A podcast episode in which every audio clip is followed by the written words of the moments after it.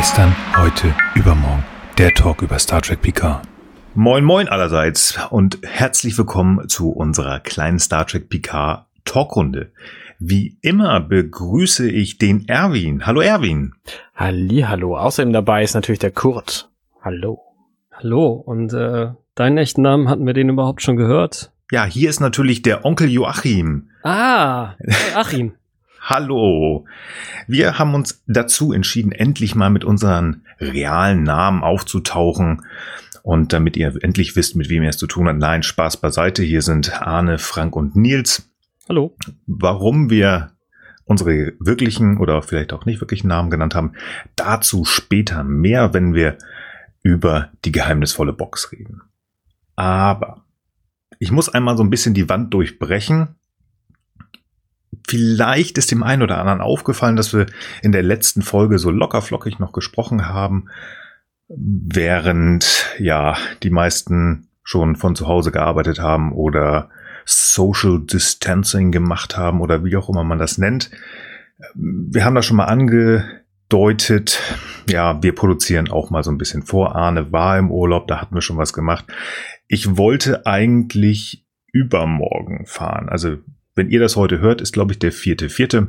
Wir haben heute den 23.3., also auch hier sind wir noch ein bisschen in der Vergangenheit, Zukunft, wie auch immer. Wir sind in Corona-Zeiten. Das werdet auch ihr, die das 2628 hört, bestimmt noch im Hinterkopf haben, dass da Anfang des 21. Jahrhunderts mal irgendwas war. Nehmt uns bitte nicht übel. Wie gesagt, das ist der normale Weg, dass wir auch mal gucken, dass der ein oder andere Urlaub kann oder wie ich jetzt nicht mehr kann. Ich habe mich nur dazu entschieden, ich wollte ganz gerne mal ein, zwei Kleinigkeiten zu Corona sagen, weil mir die aufgefallen sind alles, was im Moment so am Laufen ist, das hat bestimmt seine Richtigkeit. Und da denke ich, das ist auch gut, dass man halt mal so ein bisschen versucht, den Abstand zu den Menschen ja aufzunehmen sozusagen, auch wenn das schwer ist. Aber es gibt gewisse Sachen, die ich persönlich nicht verstehe. Und ich komme nun auch aus dem medizinischen Bereich. Gut, ich bin nur Rettungswagen, Beladungs, Beladungsmeister, aber es gibt gewisse Sachen, die ich nicht verstehe. Und die wollte ich einmal kurz machen und ich werde das gar nicht bewerten großartig, aber ihr könnt das gerne mitnehmen. Denn mir ist aufgefallen, wenn ich einkaufen gehe, dass ich immer wieder Menschen sehe, die Handschuhe anhaben. Ist eine total tolle Sache. Handschuhe tragen. Corona, Covid-19 ist eine Infektion, die über Tröpfchen übertragen wird.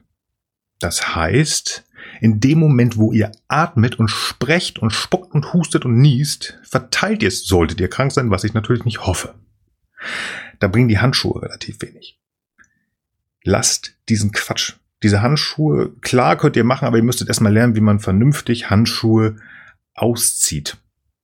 Da hat Arne auf seinem Twitter-Account, glaube ich, was geteilt. Ich glaube, ich habe das auch nochmal geteilt. Schaue ich nochmal, wird denn verlinkt dann kann man das machen. Ansonsten ist es ganz, ganz essentiell wichtig, wascht euch die Hände, kommt den anderen nicht zu nahe, hustet, niest in die Armbeuge. All das, was Mutti Merkel und was auch der Herr Spahn sagt, hört da drauf und dann wird alles gut. Dann brauchen wir nicht so einen Blödsinn machen. Es hilft relativ wenig.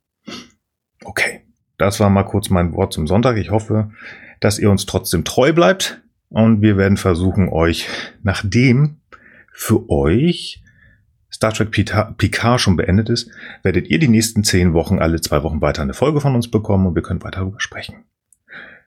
Aber jetzt einmal wieder, um meine beiden Mitstreiter ins Boot zu holen. Leute, wie geht's euch in der Quarantäne? Arne. Öde. Öde. Also ich bin jetzt seit gut anderthalb Wochen in Quarantäne und ähm, bin ein bisschen angenervt, ehrlich gesagt, weil ich einfach nicht raus kann. Aber zum Glück endet die ja auch irgendwann und dann kann ich wieder raus. Ich darf dann zwar keine Partys mehr feiern, weil die grundsätzlich verboten worden sind, aber ähm, das ist letztlich ja alles total sinnvoll und ich sehe das auch voll ein. Also gerade, äh, ich habe so ein schönes Video gesehen, wenn man wie bei so einer normalen Grippe irgendwie 1,3, 1,4 Leute ansteckt und das macht man über 10 Iterationen, dann sind am Ende dieser Kette 14 Leute angesteckt. Und wenn man das bei Corona macht und drei Leute ansteckt statt 1,3, dann sind am Ende 59.000 angesteckt. Und ähm, das ist halt ein Unterschied, der so groß ist, dass man es das einfach vermeiden sollte, überhaupt jemanden zu treffen. Von daher äh, bin ich voll mit d'accord. Deswegen ist das quasi jetzt hier das Medium der Zeit. Äh, wir unterhalten uns online, ihr hört uns online zu. Und ähm, Genau. Also ihr werdet wahrscheinlich nie wieder diesen Ratschlag bekommen, aber trefft eure Freunde mehr über Social Media, nimmt mehr euer Smartphone in die Hand, aber desinfiziert es immer, Ja, genau. wenn ihr wieder reingekommen seid. Genau. Ich bin so froh, dass mein Also Smartphone wasserdicht ist. Auch da, also ganz ehrlich, ich sehe jetzt auch immer wieder, dass Menschen irgendwie Desinfektionsmittel kaufen. Passt auf, dass ihr nicht zu viel bezahlt. Also wirklich, geht in die Apotheken, die haben feststehende Preise. Und wenn ihr es macht, denkt bitte daran, Daumen wollen unheim, unheimlich gerne auch desinfiziert werden, Fingernägel werden gerne vergessen und Absolut. die Handballen. Guckt Also, euch alle Da an. gibt's auch wie man- Videos, RKI. Genau. Man sollte wirklich sich mal diese Seiten, Robert Koch Institut und solche Sachen wirklich mal genauer angucken und nicht nur, was bei Facebook, Insta oder Twitter läuft. Genau, und wenn ihr wollt, ähm, gebe ich vielleicht mal als Beigabe zu den Shownotes. Es gibt auch so lustige Plakate. Ich weiß gar nicht, ob es welche auch von Deutschland gibt, aber es gibt aus der Schweiz welche.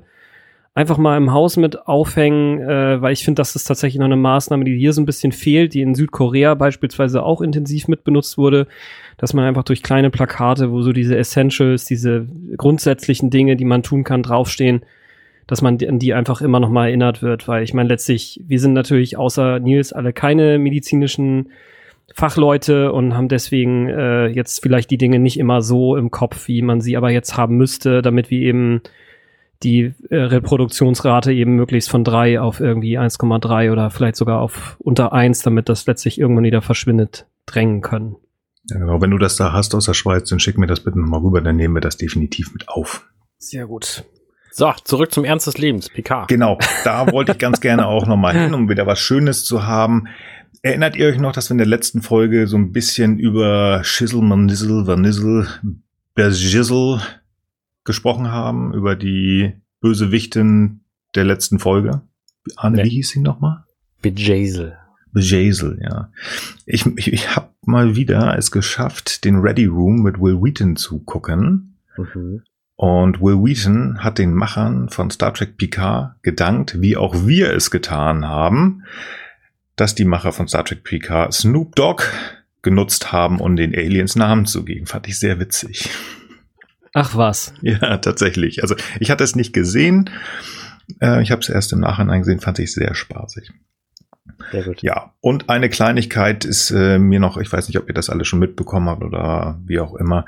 Es könnte unter Umständen sein, dass Star Trek PK einen Spin-off bekommt. Es ist zumindest Hm. nicht unmöglich.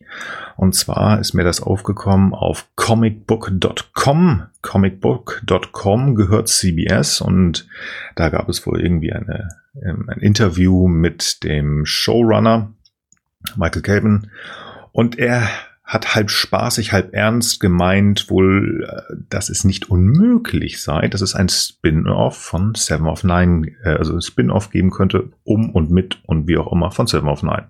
Finde ich ganz spaßig. Sehr gut. Ja. Das wäre ganz Nichts. Genaues, wie gesagt, also da können ja noch mal ein paar Jahre, Monate, wie auch immer äh, vergehen, denn ähm, auch das ist eine Info. Also ich habe da noch nichts Offizielles gehört, aber ich weiß das von einer anderen Serie, die ich gerade mit meiner Frau gucke, The Handmaid's Tale. Da ist die Produktion der vierten Staffel gerade ausgesetzt worden. Auch sowas wie, ähm, wie heißt das hier, äh, Grey's Anatomy, die äh, aktuelle Staffel, die gerade gedreht wurde, ist ausgesetzt wegen der eben schon genannten Corona-Krise. Also ich kann mir gut vorstellen, dass uns das bei Star Trek PK auch noch erreichen Da wird doch gerade nichts produziert. Genau.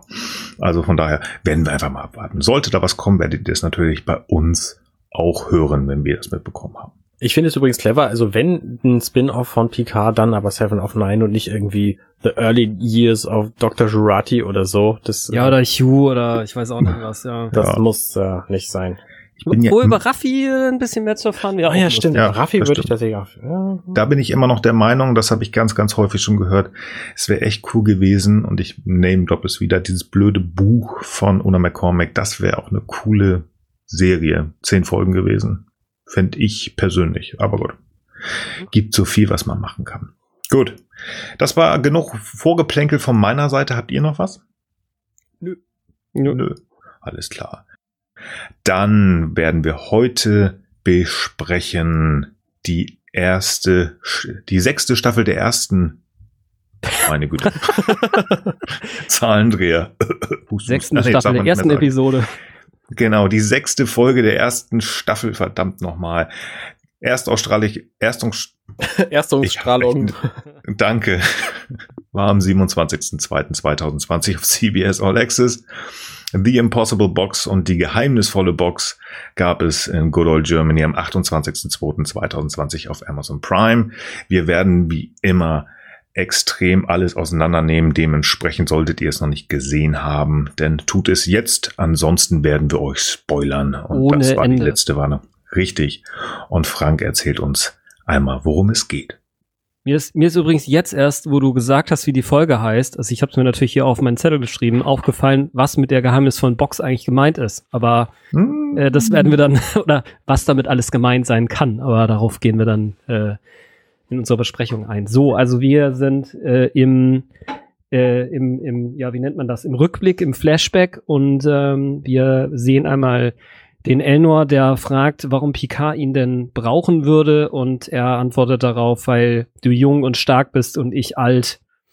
Und ähm, dann äh, geht's ein, gibt's einen Schwenk zu ähm, Raffi in der Szene, wo sie ihren Sohn trifft, der ihm, äh, der ihr vorwirft, es sei eben besonders schlimm gewesen, ihr Sohn zu sein und äh, ja, krie- kriegen diese schmerzliche Szene eben nochmal mit, wo er im Prinzip seiner Frau dann sagt, das sei hier seine Mutter, äh, sie wäre aber nur auf dem Sprung.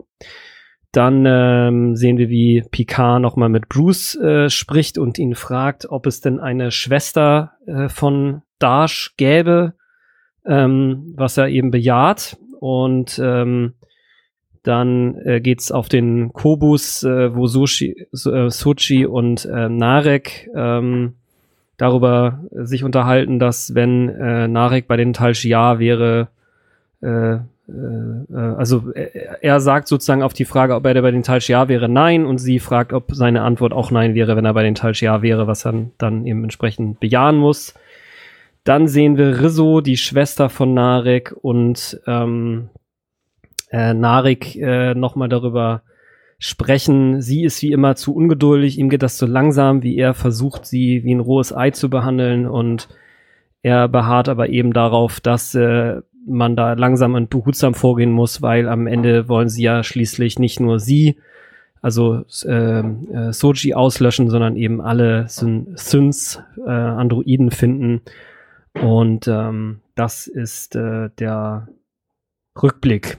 Dann geht's weiter mit dem Traum von äh, Sochi über ihre Jugend. Ähm, während es also blitzt und regnet, läuft sie eben als junges Mädchen durch einen Holzbohlengang ähm, und kommt in einen Raum, der vermeintlich ihr Vater steht und äh, an irgendwelchen Orchideen rumbastelt. Und äh, wacht dann allerdings eben auf. Das ist äh, so eine Art, ja, es kommt einem vor, als wenn sie aus einem Albtraum aufwacht und liegt eben im Bett mit Narek. Und ähm, sie sprechen einen kurzen Moment äh, über die ähm, diese Erinnerung, äh, beziehungsweise ich bin mir jetzt gerade gar nicht ganz sicher. Also im Grunde genommen geht es darum, er, Narek möchte wissen, äh, wo, wovon sie geträumt hat, was sie, ähm, was, ja, wovon sie geträumt hat und äh, sie ist da so ein bisschen schnippisch und sagt, ja, hier, ähm, äh, äh, du willst also nur irgendwie wissen, wie mein fa- faszinierendes äh, Gehirn, mein faszinierender Verstand funktioniert und interessierst dich eigentlich nicht für mich. Und sie wirft ihm auch noch mal vor, äh, ähm, dass er sie ja als Imposter, also als äh, äh, ja, wie soll man es man als Schwindler, als Schwindlerin bezeichnet. Und es geht dann noch mal weiter um Geheimnisse, ähm, dass jeder eben welche hat. Und ähm, am Ende ist es so, dass äh, Narek eben den Raum verlässt und ähm, äh, äh, nochmal erwähnt, dass er eben weiß, dass sie jeden Abend mit ihrer Mutter telefoniert und sie wiederum eben ähm, ähm, sie will wiederum wissen, woher er das weiß. Darauf antwortet er nicht. Vielleicht eine Sache, die ich noch vergessen hatte. Es geht auch noch mal darum, dass äh, sie auch weiß, dass Romulaner eben einen zweiten Namen haben und ähm, sie aber eben nicht seinen echten Namen bislang weiß und der echte Name, dem sagen in der Regel Romulaner auch nur der Person, der sie halt ihr Herz schenken. So und ähm, als Narek halt den Raum verlässt und äh, quasi nicht darauf antwortet, woher er weiß, dass ihre, sie jeden Abend mit ihrer Mutter telefoniert, ruft sie eben Narek und er antwortet darauf nur, ähm, das ist nicht mein Name. So, jetzt äh, in der nächsten Szene sind wir auf dem Schiff, äh, wo im Prinzip äh, Dr. Jurati sich aus ähm, dem Mord, den sie in der letzten Folge an Bruce Maddox begangen hat, herauslügt. Also sie erzählt, ja, ja, es, äh, man hätte, sie hätte versucht, ihn zu stabilisieren, aber sein Herz hätte quasi versagt. Da kriegen wir dann noch mal eine äh, kurzen Erinnerungsschwei sozusagen mit. Und ähm, äh, also dass sie noch mal so, also wir kriegen noch mal die Bilder gezeigt, wo sie eben Bruce Maddox sozusagen sterben lässt. Nicht nur sozusagen, sondern eigentlich ganz explizit. Ähm, und als nächstes wird eben festgestellt, dass sich Dash auf dem Borg-Kobus befinden muss. Und ähm, ja, als es Soji eben dann natürlich nicht Dash. ja, natürlich, genau, Soji. Und äh, als es dann eben um die Borg geht, ist es so, dass Picard äh, in dem Gespräch mit äh, Jurati jetzt eben immer noch und Elnor eben relativ aufgeregt wird. Äh, ja, äh, kann eben die Erinnerung an die Borg und sein assimiliert sein eben gar nicht gut haben. Äh, und ähm, als eben Picard im Prinzip wutentbrannt oder in irgendeiner Form erregt den Raum verlässt, äh, merkt Elnor eben noch an, dass äh, Jurati, äh, dass, dass Picard eben jetzt im Moment nicht offen dafür wäre zu erkennen, dass sie selber von einer Pein gequält ist, einer, ähm, ja, einem Dilemma, das sie verfolgt. Und äh, wir alle können uns natürlich jetzt äh, leicht überlegen, dass es ähm, sich dabei um den Mord an Maddox handelt. Ähm, als nächstes sind wir im Beta-Quadranten, die ehemalige neutrale Zone. Äh, immer noch auf dem Schiff. Jurati sucht ähm, ähm, Ach nee, Moment, sorry. Eine kurze Szene gibt es noch, wo Picard im, in seinem Holo-Quartier nochmal Bilder der Borg quasi durchsucht und letztlich gibt es da so eine Szene, wo er dann quasi durch diese Holo-Wand guckt. Er ist äh, eher in dem Bild dargestellt als Locutus und äh, Picard sitzt im Original eben dahinter. Man sieht die Bilder so übereinander gelegt und er fässt sich so ins Gesicht, um zu erspüren, ob denn äh, er noch die Implantate im Gesicht hat, die natürlich in Wahrheit jetzt nicht mehr da sind. Aber er ist eben schon wirklich äh, stark mitgenommen von der ganzen Geschichte, dass er jetzt da zu Borg-Kubus muss. In der nächsten Szene, wie gesagt, immer noch auf dem Schiff. Jurati sucht Rios auf, der da irgendwie irgendwas mit dem Ball trainiert. Ich weiß gar nicht genau was. Die unterhalten sich. Ähm, Jurati erzählt ihm äh, eben, wie verzweifelt sie ist, lässt aber natürlich offen, warum. Äh, sie kommen sich näher. Ähm, wir sind wieder beim, äh, wir sind wieder auf dem Cube ähm, im Gespräch von Rizzo und Narek erneut. Ähm, Rizzo spielt mit einem, ja, das ist wahrscheinlich die erste geheimnisvolle Box, mit der wir hier zu tun haben. Ein, ein vermeintliches Kinderspielzeug oder so eine Art Rätselspiel, das eben Geduld erfordert.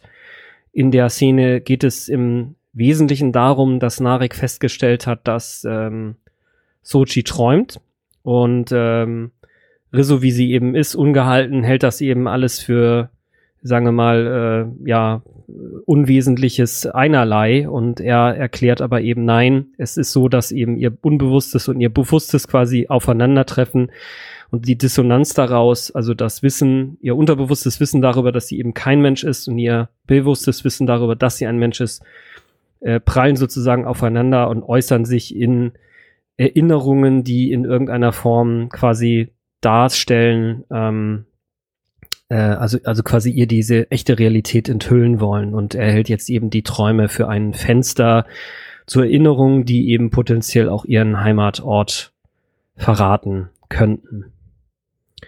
Ähm, genau, und das äh, versteht sie dann irgendwie intellektuell schon und er äh, präsentiert ihr das eben auch noch mal ganz praktisch an diesem Würfel, wo er eben zeigt, okay, man muss da eben entsprechende Schritte machen und ähm, irgendwann muss man tatsächlich einfach mal eine Zeit lang warten. Also nicht sagen, äh, funktioniert schon wieder alles nicht, ähm, sondern man muss tatsächlich mal einen Moment warten, wenn man weiß, dass man quasi den richtigen Weg hat. Also er zeigt nochmal explizit durch dieses Spielzeug, er ist eben der Geschicktere, der mit mehr Fingerspitzengefühl, während sie ist eben eher so ein bisschen die Haut drauf Killer äh, Variante. Gut, wir sind wieder auf ähm, äh, dem Schiff äh, La Serena und ähm, es geht jetzt eben um die Frage, wie kommt man denn nun auf den Cube? Und letztlich kommen sie dann auf die Idee, dass das mit diplomatischen Rechten für ähm, für Picard gehen könnte. Und äh, ich kürze die Szene jetzt mal so ein bisschen ab. Also Raffi überredet letztlich eine Freundin, die sie per ähm, äh, ähm, ja, wie soll man das mal nennen, per Langstreckenkommunikation erreicht, die Emmy äh, ihm, ähm, also überreden in Anführungsstrichen, sie, sie, sie setzt sie im Grunde genommen unter Druck, indem sie halt sie mit der, mit der aktuellen faktischen Situation konfrontiert, dass sie letztlich da schon kurz davor sind, in dieses Territorium einzudringen, was eben hier ausgelegt wird, als könnte ausgelegt werden als kriegerischer Akt. Und obwohl diese Emmy überhaupt nicht äh, äh, ursprünglich bereit gewesen ist, eben diese diplomatischen Rechte zu vergeben, tut sie es jetzt äh, wohl oder übel und ähm, schließt eben die Konversation mit als alte Freundin rate ich dir davon ähm, äh, äh, rate ich dir mich nie wieder anzurufen oder nicht sich sie rät es nicht sondern sie sagt ruf mich nie wieder an so wir sind wieder auf dem Cube auf dem Borg-Kubus ähm, Soji erzählt ähm, sie hätte ihre Mutter fragen wollen äh, oder darüber erzählen wollen was sie äh, geträumt hat und ist dabei aber in Schlaf gefallen also sie erzählt das Narek und Narek erzählt ihr im Verlaufe des Gespräches, dass ähm, äh, ihre Telefonate mit ihrer Mutter immer nur 70 Sekunden dauern, genau 70 Sekunden. Und er begründet, dass er das weiß damit, dass eben alle Anomalien in der Außenkommunikation bemerkt würden, um zu verhindern, dass jetzt irgendwelche Borg-Aktivitäten äh, äh, äh, auf dem Cube irgendwie an das äh, noch offensichtlich doch noch aktive Kollektiv eben äh, gehen könnten. So, im Schiff äh, wieder äh, ist es so, dass äh, Raffi ziemlich dicht ist. Also die hat sich schon während des Telefonats mit Emmy angefangen zu besaufen und hat danach nicht mehr aufgehört und erzählt jetzt ähm, äh, Rios erstmals, dass sie einen Sohn hat. Und ähm, er ist dann im Prinzip so ein bisschen dabei, ja nicht alle also äh, er versucht sie so ein bisschen zu äh, beruhigen mit Worten, so wie ähm, ja, nicht jeder kriegt alles richtig hin oder, oder niemand kriegt alles richtig hin und Raffi schläft im Anschluss ein. Ähm, wir sind wieder auf dem Cube und Soji ruft erneut ihre Mutter an, schläft aber wieder ein, obwohl sie sogar versucht, sich durch, ähm, durch, äh, ja, durch Stechen ihrer Hand mit einem Stift sich wach zu halten und sie kann sich halt trotzdem nicht dagegen wehren und wir sehen jetzt hier auch nochmal ganz deutlich eben, dass dieses Mutterprogramm, äh, dieses Mutterprogramm oder dieser Mutteralgorithmus eben ein Algorithmus ist, der also letztlich dann sogar in so eine komische Schleife reinläuft, die eben aber sie unweigerlich eben in den äh, in den Schlaf bringt, in den Schlaf treibt. Wir sind wieder auf dem Schiff. Picard hat die temporären äh, Diplomaten Rechte bekommen und Picard ist allerdings überhaupt nicht glücklich darüber, zu den Borg zu müssen, zu müssen und er muss es vor allen Dingen auch alleine. Also es ist nicht so, dass die Rechte irgendwie ausgedehnt wären ähm, äh, äh auf andere äh, Teilen, also andere Crewmitglieder, sondern er muss alleine dorthin. Kurze Zwischenszene nochmal auf dem Cube. Soji erwacht und äh, beginnt jetzt auf einmal, weil sie jetzt eben eine Erinnerung daran hat, dass sie versucht hat, mit ihrer Mutter zu reden und das nicht ging, fängt halt wie wild an, alle möglichen Gegenstände aus ihrem Apartment mit einem Scanner auf das vermeintliche Alter zu testen und findet dabei heraus, dass kein Gegenstand in ihrer Wohnung, also zumindest kein privater Gegenstand in ihrer Wohnung älter als 37 Monate ist. Was ihr natürlich offeriert, dass hier also irgendwas äh, gehörig faul ist, dreht dabei ziemlich durch. Wir sind wieder bei Picard, der jetzt ähm, auf dem Kobus ankommt und im Grunde genommen äh, schon auf den durch die ersten paar Schritte auf dem Burkumus eigentlich so eine Art Panikattacke hat. Also so äh, Symptome eines posttraumatischen Belastungssyndroms plus Halluzinationen, so würde ich das mal interpretieren, zeigt und irgendwie sich zurückversetzt fühlt in eine Situation, wo irgendein Borg ihm irgendwas Böses will und in weit ist es so, dass ein Ex-Borg oder ein Ex-B, so wie sie hier genannt werden, ihn eigentlich nur gerade davor bewahren will, äh, irgendwo runterzufallen. Ähm, das erzählt ihm Hugh, den er dann auch trifft und ähm, der ihm jetzt hier eben erzählt, dass er hier auf dem Artefakt, dem Borg-Kubus, äh, aktiv ist und sie, sie unterhalten sich eben nochmal darüber, wie es eben, wie schlimm es eben war, Borg zu sein, wie unmenschlich das Ganze war. Und äh, ja, ähm, äh, Borg fragt Hugh eben nach Soji und äh, bevor er sie äh, ihn aber zu ihr führt, machen sie eben noch fragt Hugh nach Soji, nicht Borg. ja, genau, richtig, völlig richtig. Ähm, ist es so, dass äh, Hugh eben ihm noch mal so eine Art, ähm, ja, wie soll man es mal nennen, so eine klar, kleine Art, eine Art Sightseeing-Trip durch den Cube äh, gibt. Also, naja, das kann man so auch nicht nennen. Also im Grunde genommen, er zeigt ihm, was dort gemacht wird, dass sie eben versuchen, Borgs zu, de, de zu, zu deassimilieren.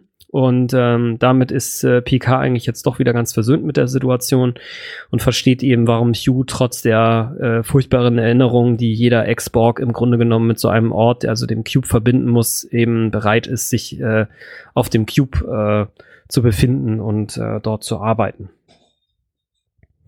Ähm, jetzt ist es in der Zwischen, in der kurzen Zwischenszene, die ich eben ausgelassen hat, ist es so, dass Narek und Soji eben äh, nochmal miteinander sprechen. Soji also völlig aufgelöst, Narek über die, ihre Erkenntnis berichtet, dass keiner ihrer Gegenstände älter als 37 Monate alt ist. Und ähm, Narek, äh, der natürlich eigentlich weiß, dass sie ein Sünd ist, behauptet eben, ja, vielleicht ist ja dein Gedächtnis nur manipuliert worden, um hier irgendwas zu finden und äh, bietet ihr eben an, mit ihr ein ähm, romulanisches, ein geheimes romulanisches Meditationsritual zu machen, das eigentlich nur Romulanern vorbehalten ist, aber das Salmak, ähm, aber er ist jetzt eben dennoch bereit, aus so einer Mischung aus äh, aus aus ähm, ja ähm, aus Loyalität zu seinem Auftrag, aber auch zu seiner seiner seiner äh, doch äh, äh empfundenen Liebe ihr gegenüber, ihr das eben zu ermöglichen. Das ist eben so eine eigenartige Mischung. Genau, wie ich schon erzählt hatte, ähm, Cube, äh, äh, Hugh hat eben äh, Picard das äh, Reklamationsprojekt eben gezeigt ähm, und wir sind jetzt in der nächsten Szene danach dann wieder auf dem Schiff, ähm, wo Rios und Raffi sich darüber wundern, warum denn Soji überhaupt noch lebt. Denn ähm, wenn die Tal Shiar oder äh, die Jad Mash, nee, hießen die so? Jad Wasch. Jad Wasch ähm, jetzt schon Dash im Grunde genommen on-site direkt getötet haben. Äh, warum haben sie den Soji eigentlich noch nicht getötet und kommen jetzt eben dahinter, wow, alles klar, irgendwas wollen sie wohl mit ihr. Ähm, wir sind wieder auf dem Borg-Kobus und ähm, Soji ist dabei, eben das Ritual zu durchlaufen. Sie gehen also im Bild für Bild Modus ihren ähm, Traum durch, der eben zu Anfang der Folge schon einmal gezeigt wurde, wo sie eben diese, durch, durch diesen Holzbohlenraum in den ähm, äh, in das Zimmer äh, läuft, in dem ihr Vater an Orchideen rumbastelt. Und jetzt ist es so, dass parallel äh, äh, Riso eben zuschaut ähm, und offensichtlich über so ein, so ein Ohrmikrofon oder so mit dem Narek eben verbunden ist, also zumindest zu ihm sprechen kann. Und ähm, genau, parallel ist es so, dass äh, Picard und Hugh äh, jetzt nach Soji suchen. Also sie, ähm, also Hugh hat sich mittlerweile eben dazu durchgerungen, äh, Picard nun doch mal zu Soji zu führen. Ähm, äh, und äh, sie stellen aber fest, dass sie nicht auf dem Cube ist und äh, dann bleibt nur die Schlussfolge übrig, dass sie irgendwo ja, ich weiß gar nicht, wie man es auf Deutsch nennt, also concealed sind, also in einem versteckt, in einem, versteckt verborgen. oder vers ja, verborgen oder in einem versiegelten Zustand oder irgendwie sowas. Und ähm, ja, letztlich ist es dann so, dass äh, ähm, äh, er daraus schließt, dass sie sehr nah daran sein muss, äh, ihre wahre Identität zu entdecken. Jetzt sind wir wieder in dem Meditationsraum, wo, wie gesagt, Narek Suji durch dieses äh, äh, Salmak führt. Und ähm, genau, ähm, genau, jetzt ist es so, dass äh, wir kommen jetzt eben in den Raum, wo Soji mit ihrem Vater und den Orchideen steht und jetzt schafft sie es eben erstmals mit Hilfe seiner äh, Unterstützung eben ihren Vater sozusagen anzusehen und sie kann sein Gesicht eben nicht erkennen. Das ist irgendwie so verschwommen, also als wenn so ein Film oder irgendein Video irgendwie nicht äh, scharf ist. Und äh, sie kann jetzt eben, äh, trotzdem er sie eben anschreit, das ist eben Teil des Traums, also ihr Vater, kann sie eben auf den äh, Tisch schauen, an dem er äh, vorgeblich an Orchideen äh, ähm, ge, ge, gegärtnert hat und sieht jetzt eben in Wahrheit, bastelt er an einer äh, Version von ihr, an einer an einer Holzpuppe, die aus so verschiedenen Ringelementen irgendwie aufgebaut ist, herum und ähm, als letzte Szene ist es äh, im, im Traum ist es eben noch so, dass sie eben auch noch den Blick nach oben wendet und durch eine Glaskuppel eben sehen kann, dass sie auf einem Planeten ist, der zwei rote Monde hat, der eben konstant elektromagnetische Gewitter äh, um sich herum hat. Und daraus können jetzt eben äh, Rizzo und Narek schließen oder haben zumindest starke Indikatoren dafür, wo wohl eben die Heimatwelt jetzt liegt. Und äh, Soji, Soji, die natürlich von diesem äh, parallelen Unterfangen gar nichts weiß, ist eben völlig aufgelöst und sagt, okay, äh, was ganz, was bedeutet das Ganze jetzt? Und äh, Narek, äh, der wie gesagt hin und her gerissen scheint zwischen eben einmal seinem Auftrag, sie eben ans Messer zu liefern und all ihre ähm, äh, ja ihre Verwandten sozusagen ähm, und seiner Liebe zu ihr äh, äh, sagte eben ja, weil du eben äh, du bist eben nicht real, das ist dein Heimatort und ähm, genau, verlässt jetzt eben den Raum und äh, schließt sie im Grunde genommen ein und hinterlässt eben wieder diesen, diese geheime Box, dieses, dieses Spielzeug, was er hat, aus der nun allerdings ein rotes, ich nehme mal an, giftiges Gas herausströmt, das sie nun eigentlich töten soll.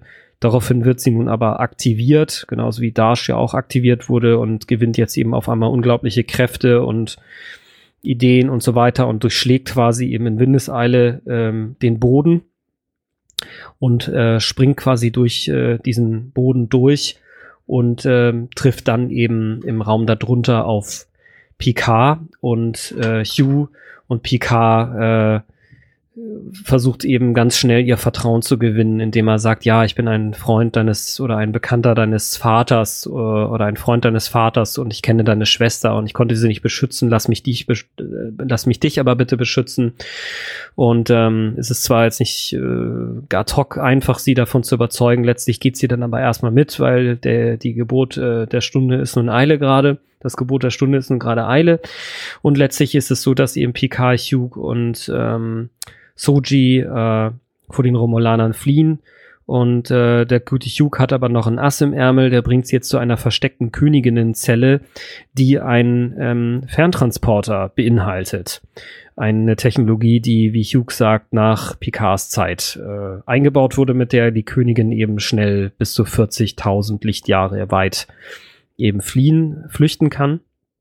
Und äh, Sie springen damit eben jetzt nach Nepente, einem fernen System. Vorher informiert Picard eben äh, Rios und seine Crew eben nochmal darüber, dass sie sie dort eben treffen sollen. Und während sie quasi darauf warten, dass das Portal hochfährt, ist es so, dass eben doch Elnor nochmal auf taucht, der explizit ähm, das Verbot von Picard erteilt bekommen hatte, bloß nicht zu mitzukommen und auf dem Schiff zu bleiben. Daran hat er sich natürlich nicht gehalten. Picard freut sich nun äh, äh, nichtsdestotrotz auch darüber und ähm, äh, Elnor hält ihn quasi den Rücken frei, bis das System hochfährt. Anschließend will er aber nicht mitgehen, sondern quasi weiterhin äh, Hugh dabei äh, unterstützen, dass eben der Raum auch wieder versteckt werden kann, damit eben Picard und Soji eben wirklich unbemerkt äh, entfliehen können.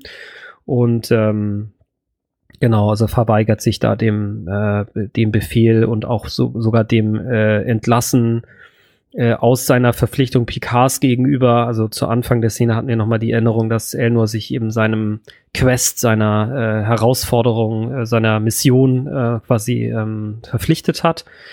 Ähm, das äh, äh, ignoriert Elnor geflissentlich und macht die Romulaner eben platt. Zumindest ist es so, das ist das, was wir erwarten dürfen. E effektiv sehen wir das nicht, sondern dies, ähm, die äh, Episode schließt mit dem Satz, bitte meine lieben Freunde, wählt das Leben an, also von Elnor an seine Feinde und dann geht der Vorhang runter. Genau, und endet in einem schönen Cliffhanger mal wieder. Ja, vielen Dank, Frank. Sehr gut. Sehr schön. Sehr gut. Sehr gut. Dankeschön. Dann können wir, wie immer gewohnt, recht zügig noch einmal durch die Folge durchgehen. Vorspann. Habt ihr da was zu sagen zum Vorspann dieses Previously On? Ich habe dann mich nichts. Naja, es, es zeigt uns halt kurz nochmal die, die grundlegenden Dinge, die wir miss, wissen müssen. Also die Beziehung zwischen Soja und Narek, die Beziehung zwischen äh, Narek und Narissa, die Beziehung zwischen Picard und Elnor. Also nix Dolles eigentlich. Mhm. Also theoretisch müssen wir natürlich auch noch mehr über Jurati wissen, aber das erfahren wir dann ja quasi sofort im Anschluss. Ja, genau, das ist ja Also von daher- zügig. Ist es auch Nee, logisch, warum das nicht nichts. drin ist. Genau, nichts Aufwendiges. Traumsequenz. Fand ich schön dargestellt, niedlich gecastet, auch schön so ein bisschen irgendwie von der Art und Weise, wie der Blickwinkel genutzt wurde, so ein bisschen tiefer Blickwinkel nach oben, das Dach wirkt schief, also es ist ein Traum. Aber Das Dach ist schief, aber es, es wirkt trotzdem wie ein Traum. Ich finde Ja? es ziemlich gut. Schönes Detail übrigens, dieses plüschige blaue Tier, was sie da mit sich rumträgt, das hat sie natürlich später in ihrem Zimmer auch wieder. Das finde ich gut. genau, das hat sich durchgezogen. Also mal, so soll sie einfach auch wiedererkannt werden. Das ist wirklich Sochi. Genau. Aber vor allem eben durch die, durch die Kette, die sie trägt. Das ist halt dieselbe Kette, Ja, genau. die sie offensichtlich nie ablegt und nie wäscht. Und, naja. Genau. Ansonsten ist mir jetzt nichts großartig aufgefallen, außer dass sie halt in das Labor ihres Vaters ganz offensichtlich geht. Und dann ja auch zügig wach gemacht wird, weil er sie ja ruft. Aber Genau. gibt uns auch nicht so richtig viel Informationen. Das ist einfach mal so, ja, nice to know. Ja. Da kommen wir dann später, glaube ich, nochmal drauf zu, wenn es denn weitergeht.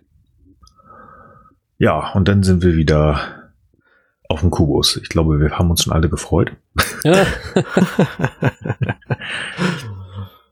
Ein anderer lieber Podcast hat das genannt den Kitsch-Kubus. Finde ich ganz niedlich. Den Kitsch-Kubus. Kitsch-Kubus, ja. Warum Kitsch-Kubus? Schöne Grüße. Ja, Kitsch-Kubus von Kitsch, genau. Schöne Grüße an den Popschutz-Podcast. Ja, warum? Ähm, Naja, weil da die Wie du? ganze Zeit eben diese schmalzigen Szenen zwischen Narek und Soji stattfinden, nehme ich mal an. Genau. Ja, okay. gut. ich finde das gar nicht so kitschig. Ich finde es einfach nur nervig. Noch immer.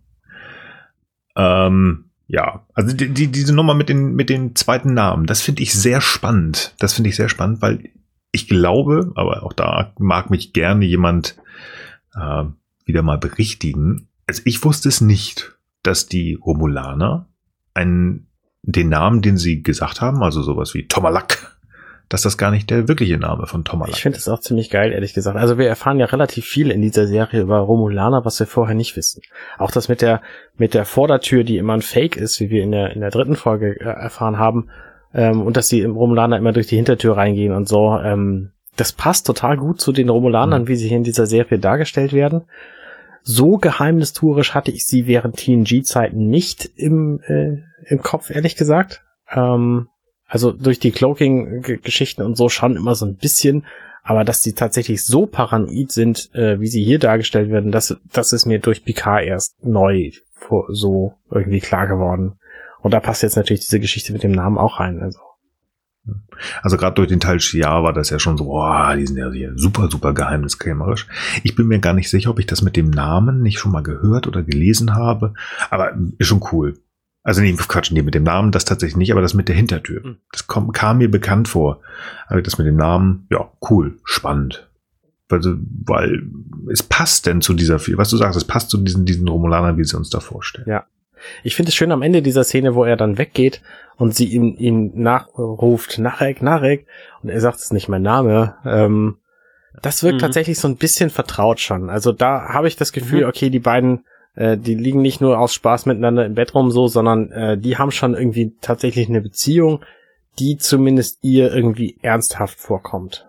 Oh, spannend. Fand ich eigentlich gar nicht irgendwie nah, sondern bei mir steht, dass es ganz schön arschig, was er macht. Warum? Weil ich hatte so das bisschen Gefühl, er ist so ein bisschen auf den Schlips getreten, weil sie erzählt ja, sag mal, ist das eigentlich dein richtiger Name? War in der romulanischen äh, Geschichte, bla bla bla. Sie erzählt ihm ja was, also wa- was er ja eigentlich gar nicht so richtig gerne wovon sich preisgeben wollte. Daraufhin zieht er sich ja, er steht auch auf, geht sich raus und erzählt dann wieder was so übrigens ja hier deine Mummy Calls, ne, die werden hier übrigens auch aufge ähm, aufge wie heißt das? Äh, aufgenommen und dann geht er. Also war so ein bisschen, als wenn er sich aus dieser Situation stehlen wollte und dann nochmal so einen, wie so einen kleinen Klatscher, so, doch, du hast mir wehgetan oder äh, versuch nicht, äh, meine Geheimnisse kaputt zu machen. So kam es mir vor. Ich finde es plausibel, weil sie einfach keine Romulanerin ist und das offensichtlich so ein Romulaner-Only-Ding ist. Ja, Okay. Ich hatte das tatsächlich auch erst gar nicht so verstanden. Erst, wo ihr es darüber geredet habt, habe ich auch das Gefühl, sie versuchen sich eigentlich beide so ein bisschen in die Pfanne zu hauen oder aus der Reserve zu locken oder zumindest sozusagen dem anderen auf eine Weise näher zu kommen, als es vielleicht denen jeweils lieb ist. Ne, Sie mit ihren ganzen geheimen Wissen über die Romulaner, was glaube ich kaum verbreitet ist, auch unter Föderationsleuten nicht. Und er ihr natürlich mit den Dingen, die er letztlich nur durch äh, konsequente Abhörung von ihr haben kann. Also beides Mhm. eigentlich eine Verletzung der Intimsphäre irgendwie. Und ähm, genau, also mir kommt es aber schon so vor, dass sie eben da umeinander herumschlawenzeln und für mich ist es schon so dieses, was ich finde, dass in dieser, in dieser Folge insgesamt gut rübergekommen ist, dass Narek echt hart hin und her gerissen ist. Also ich glaube echt nicht, dass er das hier nur noch spielt, sondern er ist schon irgendwie, wie ihre, seine Schwester auch später feststellt, echt verknallt mittlerweile und äh, kommt echt eigentlich überhaupt nicht gut mit der ganzen Situation klar. Ja, ja, da gehe ich mit. Boah, ich bin da echt noch nicht sicher. Ich, ich, ich weiß es nicht. Ich weiß es nicht. Ja, also wie gesagt, ich glaube auch, also was, was ich glaube ich letzte oder vorletzte Folge schon gesagt habe, also die beiden spielen ja so ein bisschen, wer ist geheimnisvoller. ja. Ob das jetzt wirklich so ein, um, so ein Umhertanzen ist, wie, ähm, ja, wer hat hier den besseren und wer ist toller, oder ob die sich gerade gegenseitig zu sehr auf die Füße getreten haben, weiß ich gar nicht. Aber es ist schon, ja, doch, also es ist schon so, ein- so, so, ein- so ein bisschen Tango-Tanzen, das stimmt, das ist es definitiv. Ja, Ja. nächste Szene, da kommen wir zu dem, was ich befürchtet habe, was tatsächlich jetzt auch eintritt. Ähm, der Mord an Maddox wird von Girardi verheimlicht und kein Computer scheint es mitbekommen zu haben. Ja, albern. Das, Das ist ja auch- einfach, also dass sie einfach behaupten kann, ja, nee, das war ganz anders und dann ist er halt einfach gestorben, weil es ging halt nicht anders so. Und keiner der Computer, die da irgendwie beteiligt waren an dieser Operation, ähm, ich meine, das, das medizinische Notfallhologramm, das taucht in dieser Folge nicht auf, da wissen wir nichts drüber, aber es sind ja auch einfach Computer beteiligt, die da irgendwelche Dinge steuern, so. Und das habe ich ja gesagt. Also die Computer hätte ich noch verstanden, wenn sie die irgendwie, das sind alles medizinische Computer, wenn sie die irgendwie um, umprogrammiert hätte. Wie gesagt, sie ist Ärztin, sie ist Doktor der Medizin. Mhm. Aber das MHN, das, also fand ich schade, dass das nicht noch irgendwie reingenommen wurde. Aber wahrscheinlich ähm, ist dir nichts eingefallen, wie sie da drumherum. Aber du hast recht, das ist so ein bisschen so, ja, okay, super, toll, danke. Aber sie wird ja dann auch direkt von Elnor hier mehr. drauf hingewiesen, hier übrigens, äh, du verheimlichst doch was und irgendwas, irgendwas belastet dich doch und dann sagt sie, ah nee, lass mich in Ruhe. Also, Mhm. so ungefähr Ja, sind die nächsten. da, da habe ich mich so ein bisschen gefragt. Also der, der Move von ihm ist echt cool. Aber ist das wieder seine, dieses, dieses, er denkt ja nicht nach, sondern er sagt einfach das, was er denkt und das auch sehr offen und ehrlich raus? Oder war das so ein bisschen ein Hieb von ihm? Weil sie ist ja auch ganz schön fiese, ähm, als sie mit Picard über dieses Bob-Thema spricht. Da erzählt sie ja wirklich jedes kleine Detail, wie, ähm, wie man ihn auseinandergenommen hat, beziehungsweise eben halt nicht, Mhm. sondern diese Parts in ihn eingebaut Mhm. hat und man ihn ja psychisch vergewaltigt hat. Ich war mir nicht so sicher. Ich glaube, ich weiß gar nicht, ob Elnor nicht doch mal so ein bisschen, Nein, so ein bisschen hinterhältig Nein. ist. Und so, nee, auf keinen? Fall. Kann er nicht. Ich, ich fänd's lustig. Nein, kann So ein kleiner Hieb. Bin ich mir total sicher, dass er das definitiv Nee. nicht ist. Ich glaube es tatsächlich auch nicht. Ich finde, das passt, würde nicht zu seinem, Vielleicht zum, mhm. zum dargestellten Charakter. Also ich verstehe deine Motivation, das so, so zu finden, aber ich sehe es sehe es tatsächlich auch nicht so. Ich finde es aber Das auch irgendwie, echt arschig. Ja, ich finde ich finde einfach Jurati, also ich sag mal, okay, irgendwie passt es ja äh, zu dem Bild, was sie ja mittlerweile von ihr haben, dass sie einfach schon echt so ein bisschen so shady ist, äh, um es mal Mhm. ganz, ganz schwach nur auszudrücken. Und andererseits muss man aber auch sehen, es ist natürlich auch, äh, es soll dem äh, den nicht so sehr äh, Star Trek belasteten Viewer ja jetzt auch mal noch ein bisschen Eindruck davon geben, wer oder was sind die Borg und was hat äh, Picard mit denen zu tun gehabt und wie fühlt er darüber? Weil ich sag mal, wer jetzt äh, alter Trekkie ist, der weiß das natürlich alles, ne? Und äh, ich glaube, so muss man in dem Kontext muss man das so ein bisschen sehen, weil es so ein bisschen so so dass sie so jetzt die rechthaberische, äh, besserwisserische Schülerin ja macht und äh, quasi alles runterzieht. Ja und das und das und das habe ich auch noch gelesen. Das ist so schon ein bisschen überalbern tatsächlich. Also ich glaube, man muss es wirklich als äh, Info an den Ja. nicht Trekkie Viewer sehen. Definitiv. Natürlich haben wir auch hier wieder, es muss viel erklärt werden, wer ist er gewesen, wo kommt er her. Was ich ganz cool finde, im Gegensatz zu First Contact, wo ich ja so ein bisschen zähneknirschend die Art und Weise von Picard aufgenommen habe, also der große Ahab, der halt von der Dame aus dem 21. Jahrhundert zurechtgewuschelt werden musste, ist er hier, finde ich, nicht nur Ahab. Also der ist auch natürlich dieses Change to the Borg, verändert die Borg. Ähm, er ist da schon wirklich gegen, also er hasst die, aber man merkt auch wirklich, da ist ein Schmerz in ihm drin, da ist auch eine gewisse Angst in ihm drin. Ich finde, das haben sie deutlich schöner, also die, dieses Verhältnis zwischen Picard und den Borg und seiner Vergangenheit mit den Borg, finde ich persönlich besser umgesetzt, rein bildlich, als es in First Contact war. Also hat mir sehr, sehr gut gefallen in dieser kurzen Szene, wo er halt auf das, was sie, äh, was, was, was Jurati sagt, wie er darauf reagiert. Das hat mir sehr, sehr gut gefallen. Ja. Und dann wird, glaube ich, auch relativ zügig klar, dass sie da ja doch wirklich hinwollen. Ähm, sie stichelt weiter. Und dann ist er ja wieder in seinem Refugium. Und da sieht man es halt nochmal wirklich, finde ich, diese, diese, ähm, ja, diese Schmerzen, die er empfindet. Ähm, er versucht das abzuschütteln, um zu arbeiten. Und dieses Bild, wo er halt sich selber als Locuto sieht. Also das ist echt grandios. Also das ist wirklich, darum geht's gerade, diese Zerrissenheit, die er hat. Er ist irgendwo in sich drin noch immer Locutus, aber er hat, hat das weggeschoben, weil ich glaube, sowas kannst du nie wirklich komplett wegschütteln. Aber ja, also es ist cool gemacht. Also war schön anzugucken, auch ähm, rein bildlich wieder, also dieses, dieses L-Cast, das da in der Luft schwebte. Ich weiß gar nicht, ob er diesmal vernünftig hingeguckt hat oder ob, äh, ob er falsch geschielt hat. Ich weiß nicht, Arne, hast du da besser hingekriegt? Er hat das ganz gut hingekriegt diesmal. Ja, das also, gut er hat das sowieso ganz gut hingekriegt. Er tippt ja auch einfach genau auf den Monitor. Das macht es natürlich einfach, dazu hinzugucken, wo der Finger auch ist.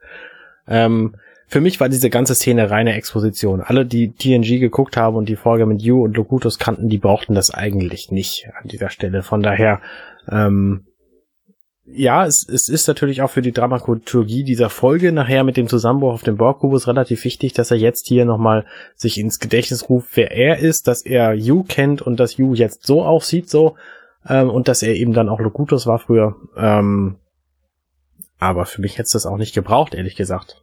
Ja. Nö, da gebe ich dir Geld. Ich, ich, ich fand halt nur die Art und Weise, weil das mich versöhnt hat, weil ich meine, auch bei der Besprechung von First Contact war ich so ein bisschen knaddelig, weil er halt auch da wieder, so wie wir es zwischenzeitlich in einigen Folgen auch hatten, ne, der böse Picard, der einfach nur sein Ding durchziehen will und ähm, hier ist er halt nicht nur Ahab und das hat mir persönlich ganz gut gefallen, deswegen fand ich es eigentlich ganz schön. Mhm. Aber gut. Mhm. Gut, danach spielen wir, glaube ich, äh, ein Ballspiel, oder? Nach dem. Ja, erstmal kommt direkt der, der, der, der, die, das, der, wie heißt das Ding? Vorspann. Trailer. Genau. Der ähm, genau, so heißt es. Genau. Und dann spielen wir Ball auf der La Sirena. Und da wissen wir auch, warum Rios so gut aussieht, wie er das nämlich tut, weil er einfach auch Sport macht und sich bewegt, wenn er die Möglichkeit hat. Und er hat die Möglichkeit, indem er hier mit seinen Piratenshorts äh, und einem Fußball sich einfach irgendwie selber selber vergnügt. So. Ähm, er spielt übrigens kein Fußball.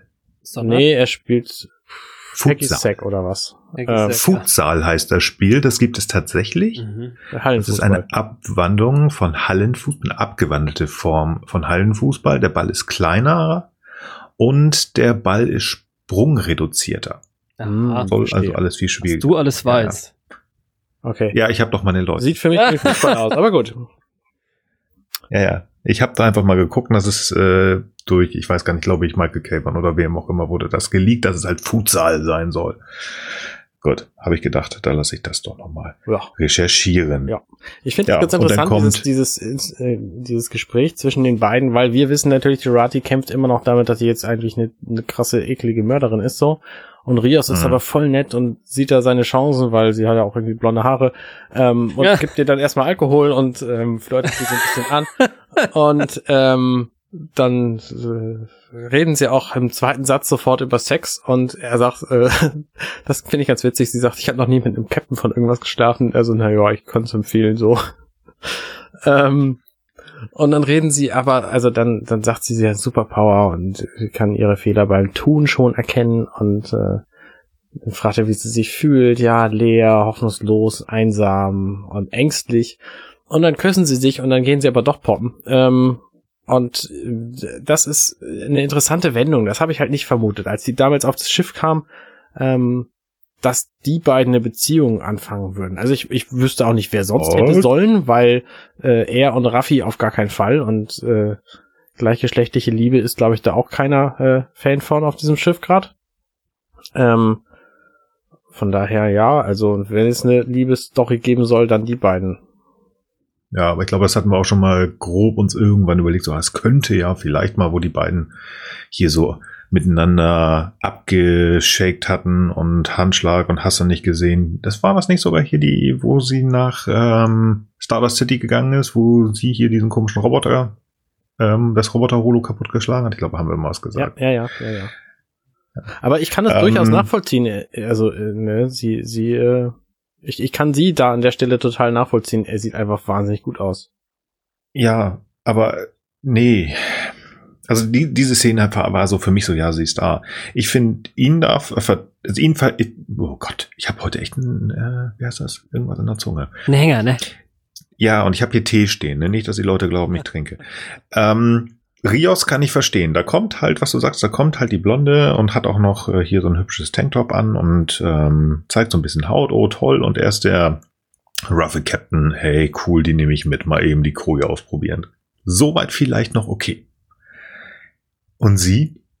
Was ist das? Sex, Sex als Stressbewältigung, weil sie jemanden getötet hat? Ja. Ja, Ja. okay. Ja. Äh, Ach komm, ich meine, hallo, er ist doch, er ist doch auch ein schmucker Kerl und die haben da wochenlang im All auch nicht viel zu tun, außer irgendwelche alte Forschung ihren- zu lesen.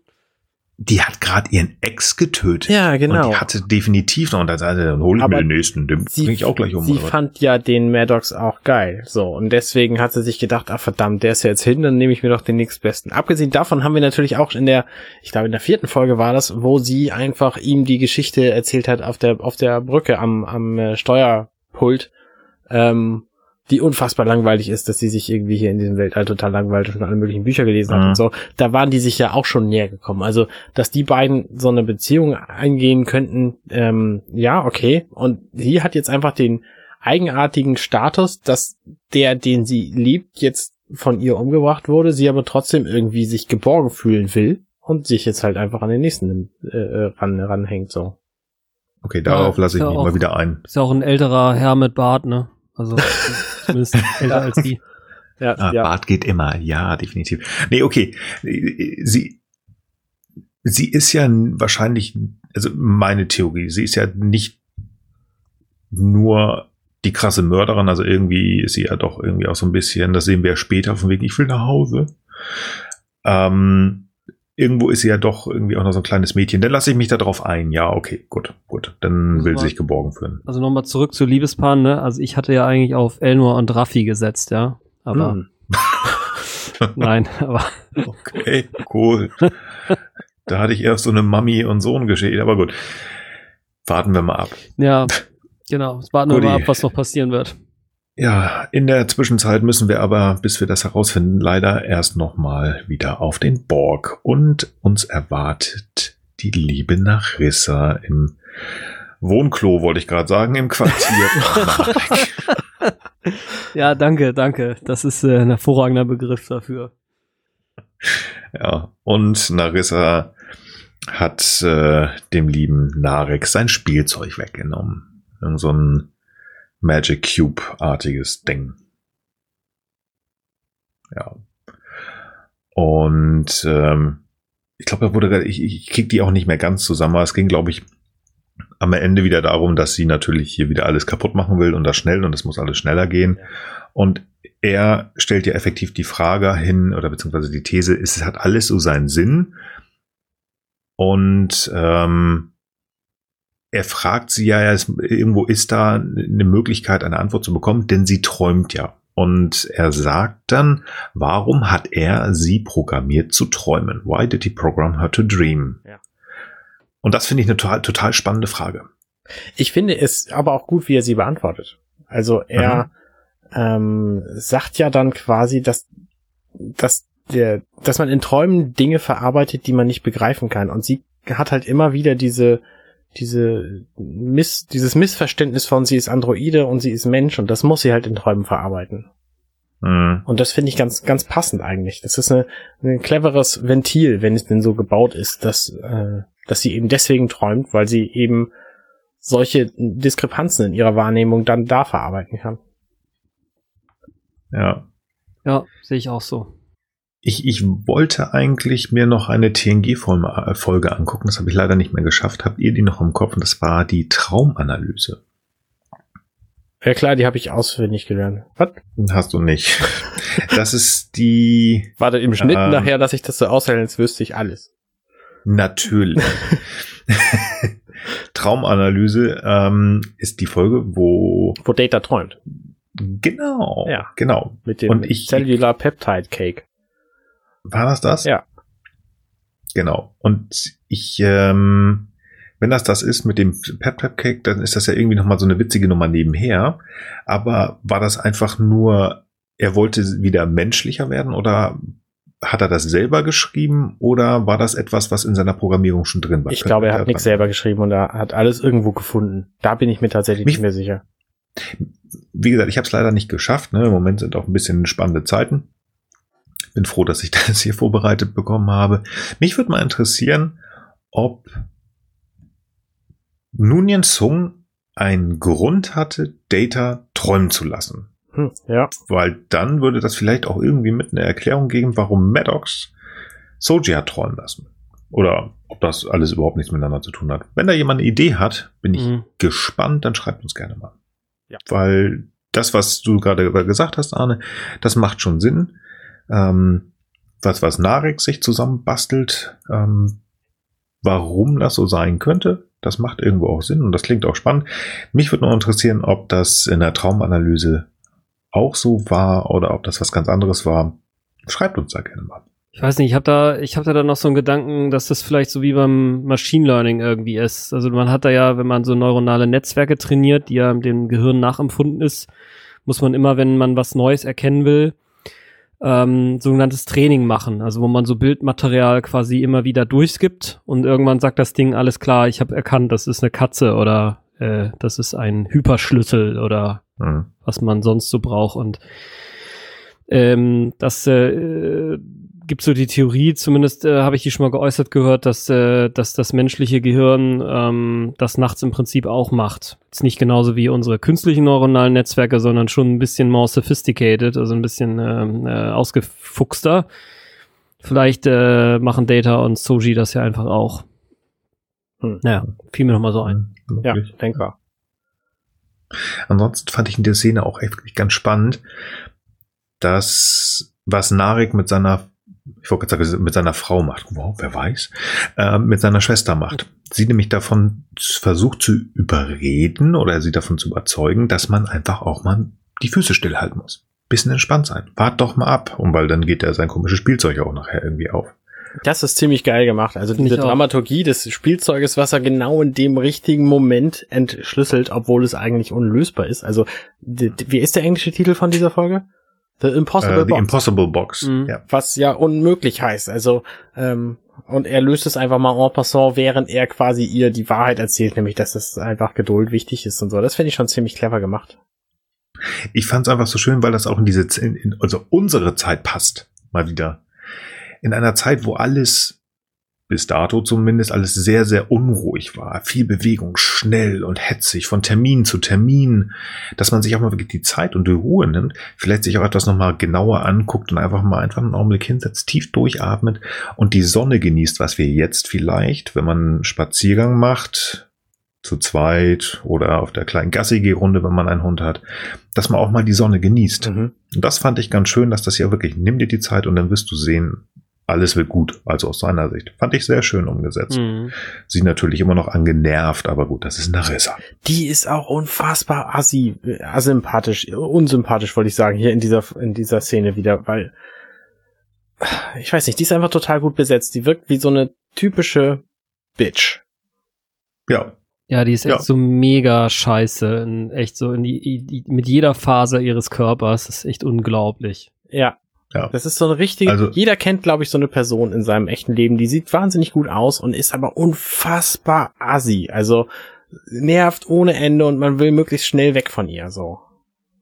Nee, also die Peyton List macht das echt richtig gut. Also Die ist bestimmt im echten Leben total niedlich und, und, und, und nett so. Bestimmt. Also, keine Ahnung, habe ich noch nie vorher gesehen. Aber ähm, ich, ich finde das einfach äh, das ist eine sehr, sehr schöne Performance hier. Ja, also vor allen Dingen, weil sie auch, sie ist für mich einfach mit die Romulanerin. Also es ist noch mehr Geheimnis um sie herum. Also nach ist ja schon wieder ein bisschen offener. Aber allein, wenn sie irgendwie ihn kleiner Bruder nennt oder so, wenn man dann so, ja, allein in der Art und Weise, wie sie das intoniert, ist es nun wirklich so oder nicht? Also die ist wirklich Mhm, mhm. Und eiskalter Schauer. jetzt, wo es hier um Namen ging, fällt mir jetzt auch zum ersten Mal auf, dass sie Narissa und er Narek heißt. Also Hm. ähm, ist schon, schon eine gewisse Ähnlichkeit und das müssten sie sich ja quasi ausgesucht haben. Das ist gut möglich. Oder Oder zumindest ihre Eltern haben ihnen beiden den gleichen Fake-Namen gegeben. Wie auch Ja. So. Dann wäre eine spannende Frage. Kriegen die die Namen, die sie nach außen tragen von den Eltern, wählen sie die? Was ist mit den geheimeren Namen? Kriegen sie die von den Eltern? Werden die ausgesucht? Spannend. Das, also das würde ich jetzt wissen. Das äh, werde ich einfach auch so machen, äh, wenn ich dann Ja. Kinder habe. Ja. Sehr gut. Ja. Apropos einmal ganz kurz. Zu meinem Namen von vorhin. Wisst ihr, wie, warum ich darauf gekommen bin? Du- Onkel Joachim? Nee. Nee, ganz kurz, blöder Witz. Onkel Joachim ist der Name von Onkel Dagobert im Dänischen. Mm. Hm. Ja, Donald Duck ist Annas Ant und Onkel Dagobert ist Onkel Joachim. Nur mal so. Verstehe. Hm? Wollte ich nur mal loswerden. Gut zu wissen. Ja, Alles klar, wieder das was heißt, gelernt. äh, wir müssen noch rausfinden, wo dein Geldspeicher ist, ja. Ja, das, äh, nein, nein, nein, nein, vergiss es. Der ist unterirdisch, ist geheim und hat Selbstschutz. So. Gut. Okay, die Szene ist durch, glaube ich, ne? Ja, definitiv. Also sie scheint überzeugt, ne? Sie gibt ihm schon wieder Zeit und spielt sein Spiel schon wieder mit, obwohl sie eigentlich voll dagegen ist. ja. Ja, er ist, er ist, Aber ich finde, er hat, er ist schlau. Ja. Er macht das auch gut. ich finde, Er er hat hier auf jeden Fall auch erstmals für mich emotional in der Szene die Hosen an. Also normalerweise ist sie immer so die, äh, äh, äh, und wenn du nicht das und das machst, dann bringe ich dich auch noch um. Oder irgendwie so auf die Art, ja. Und äh, Mhm. Er macht das erstmal wirklich rhetorisch richtig gut. Ja. Und halt mit diesem komischen, mit dieser Impossible Box, dann sagt hier, guck mal, es funktioniert. Und sie wollte sie ja sagt, ja, ich habe die mal aufgebrochen, ich wollte reingucken. Ja, siehst du, es geht. Also hör mal auf mich. Und Na gut. gut. Echt sehr, sehr cool. Ja. Ja. Dann lasst uns in den Warp springen und auf die La Sirena gehen. Genau, da reden Ja. Picard und Rios in Beobachtung von Elnor relativ lange darüber, wie sie eigentlich sich Zugang zu diesem Schiff beschaffen wollen, zu dem Borgschiff, weil da dürfen sie natürlich eigentlich nicht drauf. Und das, ähm, das ist so eine von den Szenen, wo ich mir dachte, äh, ja, okay, die ist relativ lang jetzt. ja, Ja. So, das, das andere war die Szene vorhin, wo ich sagte, das ist eigentlich nur, ähm, ähm, was, was habe ich gesagt? ja, so Oh. Gedenke irgendwie. Ja, die, die, die, diese Borg erklärt. Genau, diese Google-Szene da von Picard vorhin. Ja. Ähm, und das andere ist dann die Szene nachher, wo Picard über den Borgkubus geführt wird, die irgendwie acht Minuten lang ist, wo äh, nur Dinge erzählt werden, die wir alle schon wissen im Grunde. Ähm, Mhm. Und diese hier eben auch. Also, ähm, ja. Also ich fand's irgendwie komisch. Also ich gebe dir recht, die war zu lang und ich fand's halt sehr komisch, dass hier Dr. Jurati, das Agnes, Aggie auftaucht und auch noch versucht, irgendwie eine total schlaue Idee zu machen. Hey, wir können doch uns als Wissenschaftler ausgeben. Ja. Schön, so- schön finde ich an dieser Szene dann Elnor, der sagt, ja, da ist eine bestimmte Spannung zwischen euch beiden, die merkt ja wohl jeder hier so. Und Mm, weil er einfach Kovat Milad Way ist, ähm, sagt er das einfach so. Das finde ich ziemlich Ja. gut. Das, äh, das ja, nicht denken, einfach. sondern einfach sprechen. Ja. Ja. Also das war sehr witzig, wie gesagt, ich habe nicht verstanden, weil Agnes doch eigentlich eher so ein bisschen, nee, ich will das nicht mehr, ich will das doof, ich will nach Hause, ich will, äh, keine Ahnung. Aber gut, hier ist sie irgendwie nur dann plötzlich doch wieder auf der Seite, dass sie ganz offensichtlich nicht zu sehr wieder auffallen will. Oder der Sex mit Rios war einfach richtig gut. Dann kommt Picard halt auf die schlaue Idee, dass er doch da als Sonderbotschafter ähm, draufgehen kann, dass das eine total schlaue Idee ist.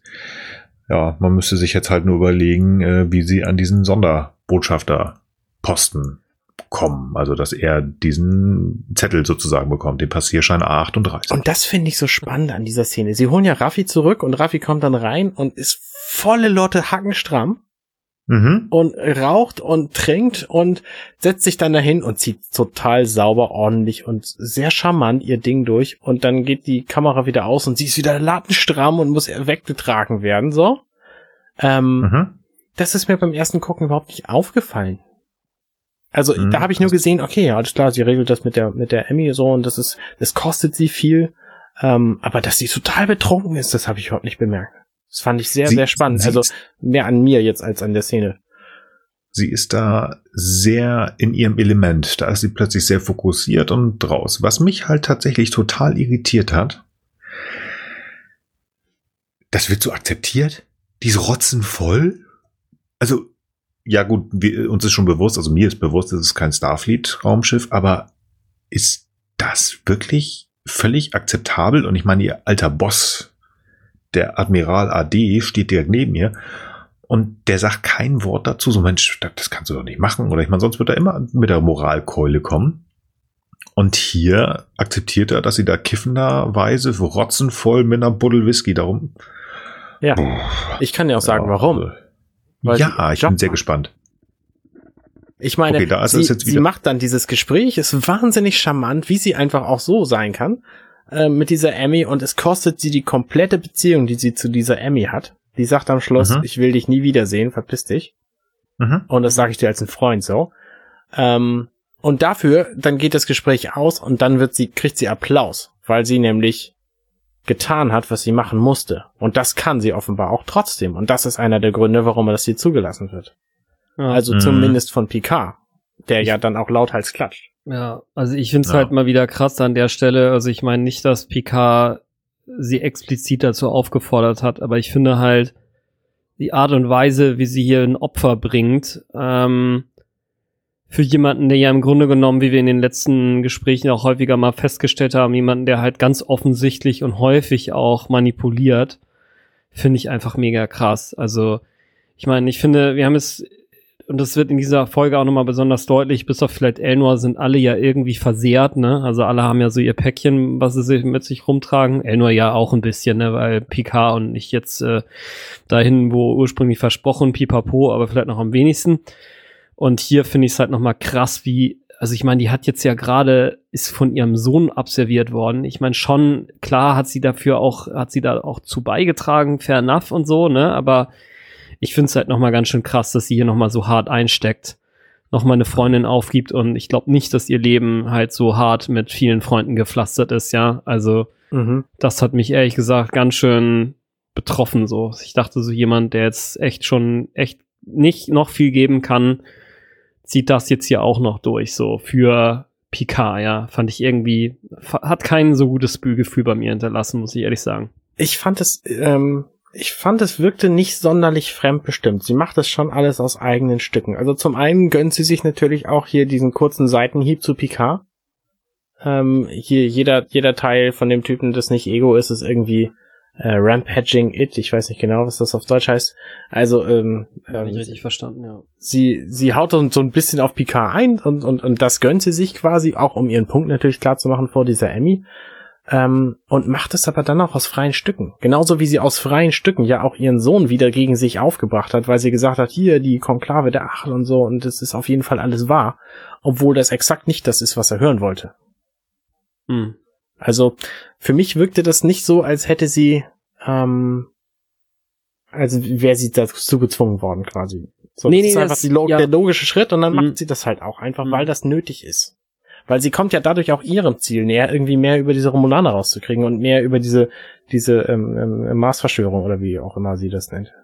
Ja, ja, das ist gekauft. Also ich würde jetzt auch nicht sagen, dass sie unmittelbar hier gezwungen wurde, aber es ist, für mich stellt das nochmal dar, in welcher Abhängigkeit sie letztlich irgendwie steht, was ihre Handlungen halt betrifft. Also ja, okay, ich, naja, okay, ich, ich verstehe, was du meinst, ja. Also ich, ähm, vielleicht ist es auch ein, Stück weit mehr noch selbstbestimmt, als ich das jetzt so empfunden habe, aber mein Eindruck war echt so irgendwie, Picard opfert hier echt im Moment äh, wenig. Also klar, er hat keinen Bock auf den Besuch, äh, fair enough, aber er verliert jetzt keine Freunde oder so. Also Ja. ja, na gut, okay, von mir aus.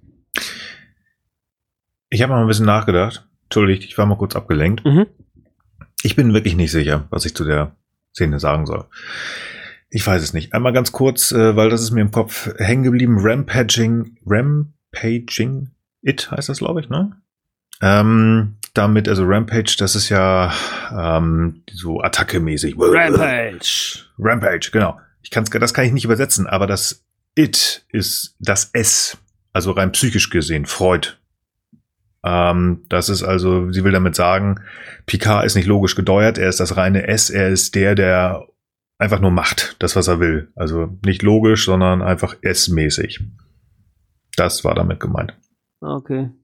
Okay. Das macht auch Sinn, weil er einfach halt äh, das macht, was er denkt und äh, ja, nicht so ganz äh, logisch gesteuert, sondern einfach, äh, mach jetzt, will ich jetzt, fertig, S.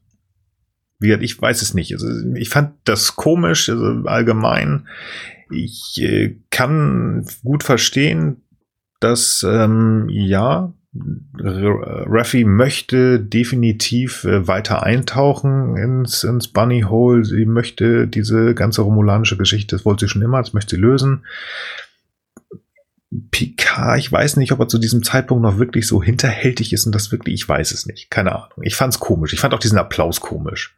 Ich mag aber auch nicht, wenn man einem Piloten, wenn er gelandet hat, applaudiert. Man sagt, man, der hat seinen Job gemacht. Also, weiß ich nicht. Komisch. Habe ich keine weitere Meinung zu. Ja, ja. Gut. Wir sind wieder auf Leute. dem Nee, Kitsch stopp. Cube. Achso. Okay. sind wir noch nicht, weil nämlich das Ende dieser Szene ist ja, ähm, dass Rios Raffi wegbringt.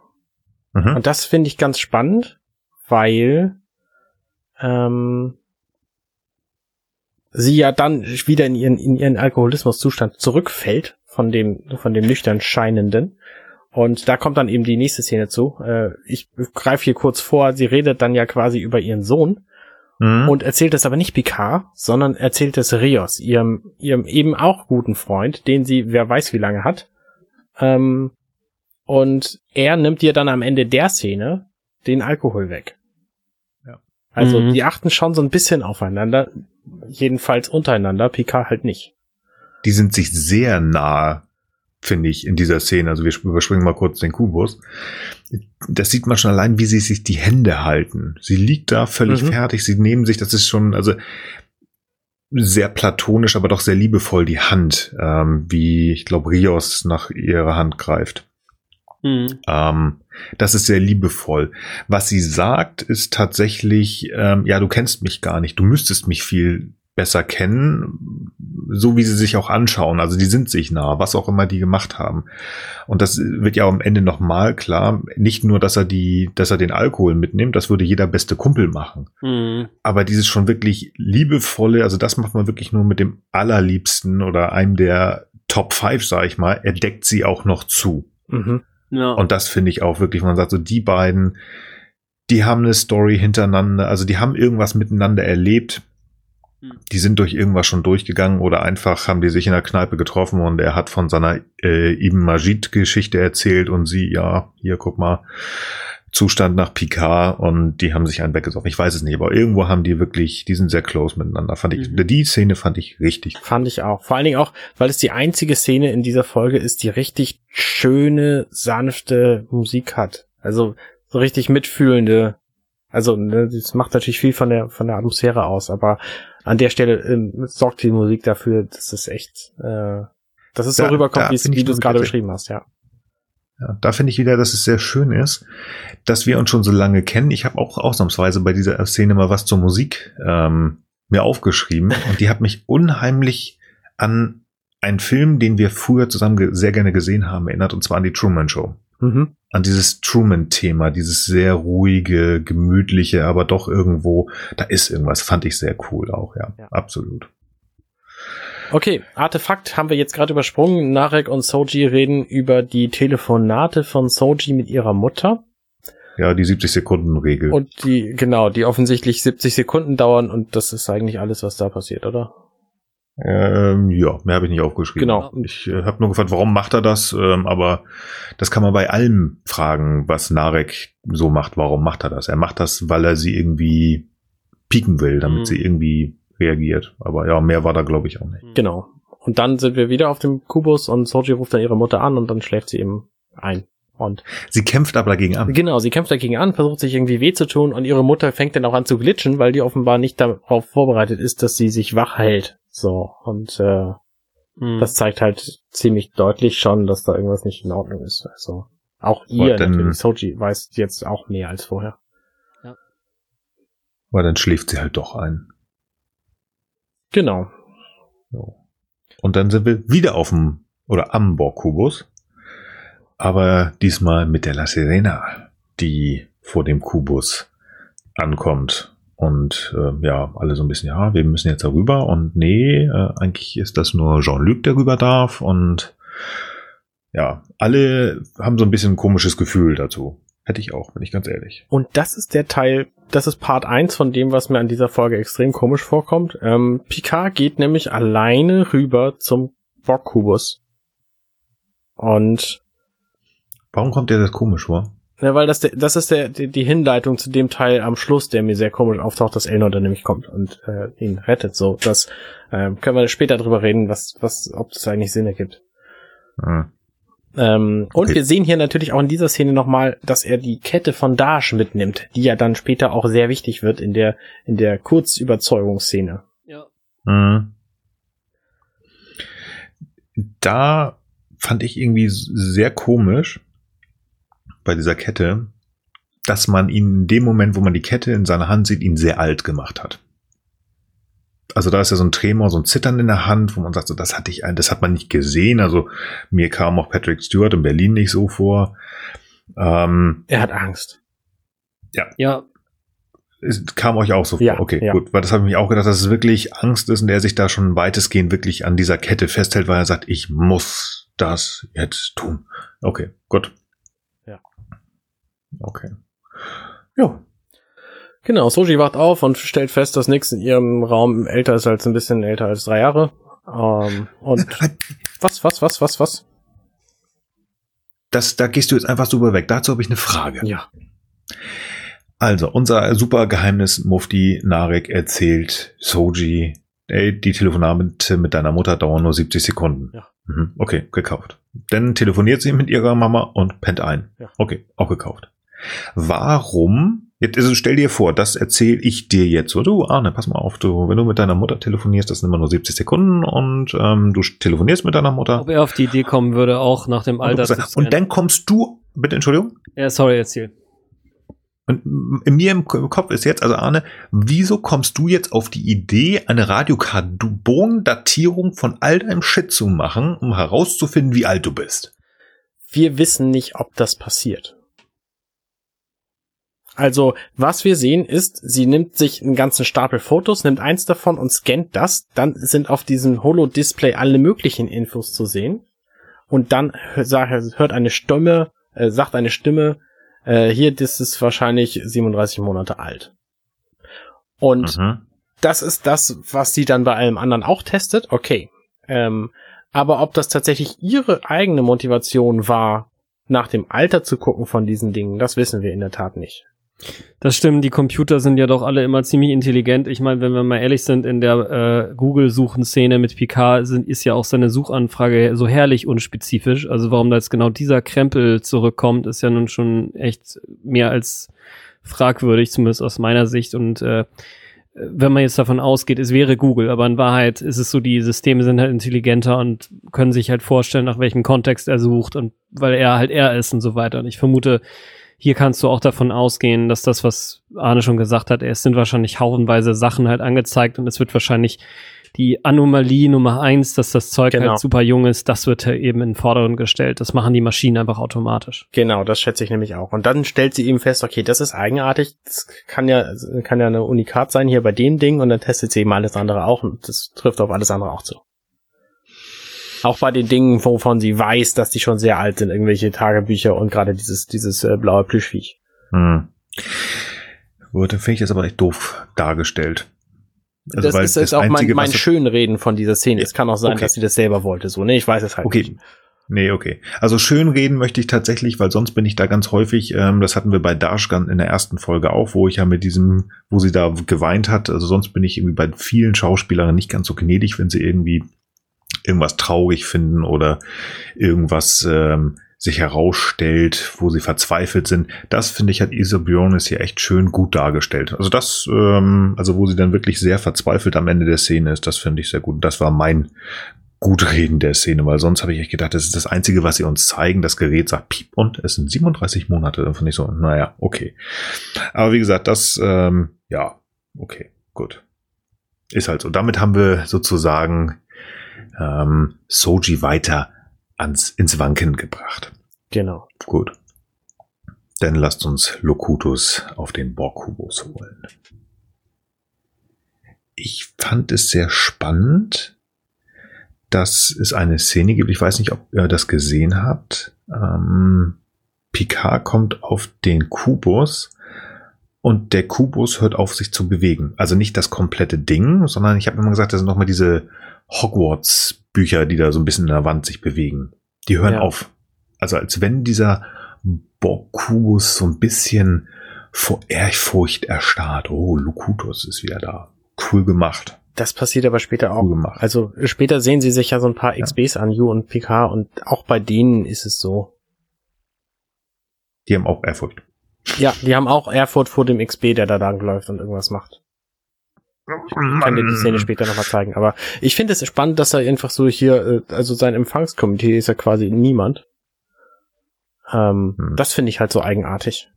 Ja, das habe ich auch nicht verstanden. Hatte ich von Hugh mehr erwartet, dass er direkt da steht so, moin, hallo. Schön, dich wiederzusehen. Ja. Ja. Die Flashbacks, die dann kommen, mag ich sehr. Hast du sie dir genauer angeguckt? Ich nämlich nicht. Ähm, ich kann das gerade nochmal schnell tun. Also ich, ich bin mir ziemlich sicher, dass da auch Szenen drin waren. Also Großteil der Szenen sind aus äh, First 8. Contact. Ja, genau. Ja, genau. Erste Kontakt. Ähm, Gerade diese Szenen, wo die, äh, die, die Mannschaft, also die, ich glaube, da sind sie noch gar nicht so richtig auf dem Maschinendeck oder gerade da angekommen und die Mannschaft wird so langsam mhm. nach und nach äh, assimiliert. Das ist, glaube ich, auch eine komplette Sequenz da. Das fand ich eigentlich ganz schön, auch wirklich sein Zusammensacken immer wieder, dieses, also dass er wirklich seine Kraft verliert, ja. dass es ihm wirklich Schmerzen bereitet. Von der Art und Weise, wie es uns gezeigt wird. Also das war echt cool. Hat mir wirklich sehr, sehr gut gefallen. Auch dieser Vertigo-Effekt ähm, auf diesen Borg zu, der da im, also der noch nicht XB ist, der sondern halt noch in diesem Schlaf-Stase-Zustand da ist. Also echt cool. Bringt uns in der Geschichte nicht weiter, sondern zeigt halt nur denjenigen, die TNG nicht kennen. So, hier, pass mal auf, der hat echt Probleme mit dem, was ihm damals passiert ist. Aber ich fand's echt geil. Ja. Echt Spaß gemacht. Mhm. Ja. Ich finde genau. es auch schön, die, die, Auflösung dieser Szene, dass dann die Borg ankommen und ihm was wollen und er sofort wieder diese, diese Kopfbohr-Szenen äh, sich, sich ausmalt. Und dann sagt Yu einfach, genau. man sieht sie auch, wollen nicht, dass du fällst. Kurz, genau. Ganz kurz, man sieht auch die Königin. Also er geht wirklich bis ins ganz oberst ins Massivste. Also diese Szene, wo er mit der Königin zusammen ist in Star Trek 8, wird auch kurz eingegangen. Also Alice Creed ist auch ganz, ganz kurz zu sehen. Mhm. Also die absolute Superangst. Und dann, was du sagst, diese, diese fiesen Borg aus den Flashbacks, die auf ihn zukommen, näher kommen und dann sind das halt die XBs, die ihn retten. Oh, und dann dieses Zusammentreffen der beiden, ich kann mich nicht mehr erinnern, wie das in dieser Szene, in dieser Doppelfolge Decent war, wo Hugh für oder mit Law gearbeitet hat. Aber das war ein schönes Wiedersehen der beiden. Uh, übrigens auch äh, so ein bisschen improvisiert. Diese Umarmung stand nicht im Drehbuch.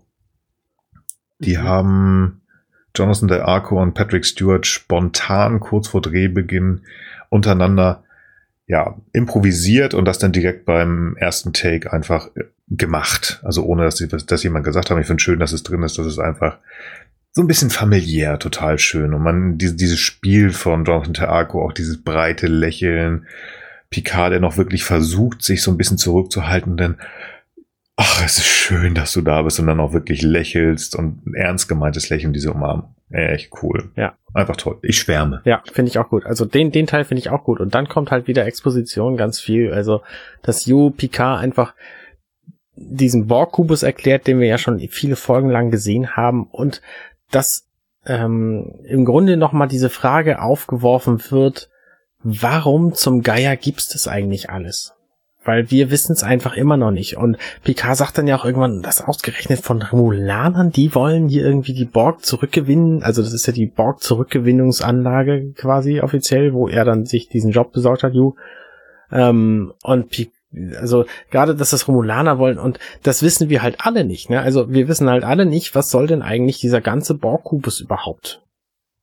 Mhm. Und das Ist wird ja aber auf, hier- auf fünf Minuten oder so ausgebreitet. Und das, das ist mir ein bisschen viel, ehrlich gesagt. Ja, da hast du recht. Wird hier schon einmal kurz auch erzählt, warum Hugh den Posten hat? Weil er Star Trek war und weil er dann einfach weg könnte. Und Genau, sonst weil keiner er machen halt- wollte, so. Er ist halt das Bindeglied zur Föderation. Also er ist Föderationsbürger und die mussten da irgendwie mit drin sein, aufgrund dieses Vertrages, über den auch nicht so viel bekannt ist. Ja, aber ich gebe dir recht, das war deutlich zu lang. Zwar schön, dass da irgendwie schöne Prosthetics benutzt wurden, noch ein paar XBs gezeigt worden, die, also mindestens einer ihn ja auch Locutus nennt, wo man sagt so, Mhm. ja, okay, warum jetzt doch? Also ich denke, die sind alle XBs und na gut, alles klar.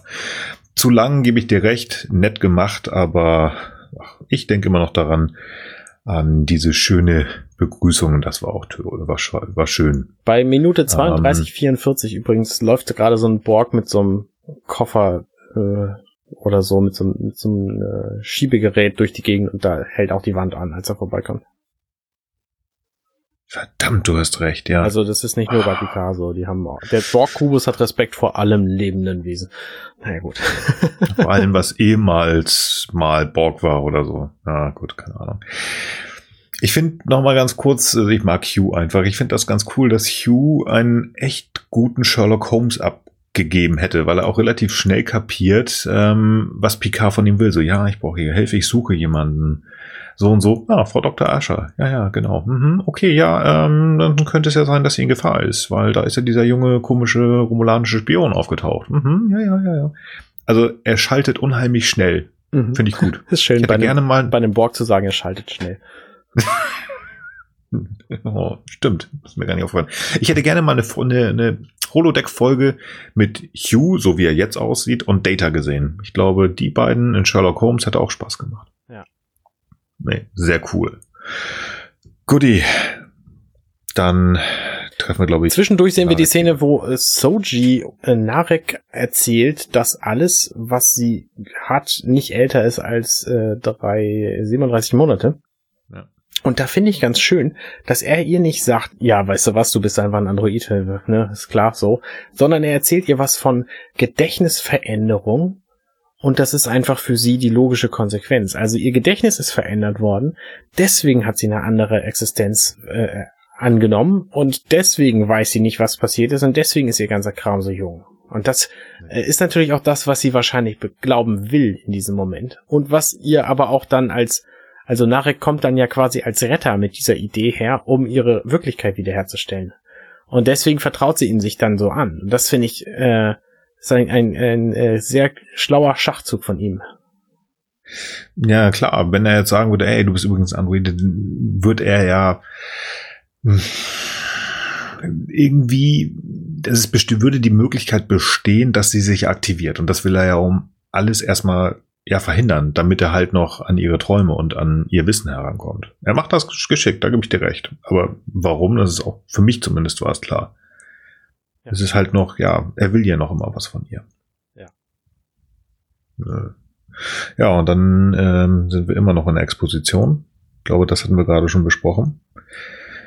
Die ist echt lang, die Szene. Die Du ist richtig recht. lang. Also fünf Minuten sind es, glaube ich, am, Mhm. am Stück, am Schluss nicht, aber es ist schon wirklich viel Kram, wo wir eigentlich äh, von wussten oder so. Also es kam mir jedenfalls lang und öde vor. Also ja, es ist schön, die beiden zusammen zu sehen und ja, es ist auch schön, irgendwie Picard von seinem Trauma zu befreien. So, das macht ja Yu an dieser Stelle. Aber trotzdem fand ich die Szene zu lang. Mhm, Gebe ich dir Ja, recht. ja, sehe ich auch so. Ja. Dann sind wir, glaube ich, wieder bei Raffi im Schlafzimmer. Kann das sein? Genau, Rios bringt Raffi Kaffee. Ähm, Finde ich Mhm. gut, so als Alternative zu Alkohol. Ähm, Finde ich gut. Und dann kommt halt die Frage, warum zum Geier haben die Romulaner und die Borg oder wer auch immer da auf diesem Borg-Kubus noch so rumläuft, äh, ähm, Soji am Leben gelassen. Und das natürlich Mhm. genau nachdem ähm, Narek ihr das äh, Salmak vorgeschlagen hat, dieses Traumritual. Und dann gehen, also direkt Szenenschnitt, Narek und Soji gehen halt zu diesem Salmak. Äh, und dann kommt noch ein Punkt, wo Narek ihr das Vertrauen quasi entlockt, indem er ihr nämlich seinen echten Namen sagt, oder zumindest irgendwas, was das sein könnte, nämlich Rayan sagt er sei sein echter Name. Und dann erst durchläuft Soji das Ritual und ist dann halt auch, ne, sie, die vertraut ihm an der Stelle völlig, weil er alle ihre, alle komischen Dinge hat er irgendwie gerade gerade gebügelt und sich ihr anvertraut so und das äh,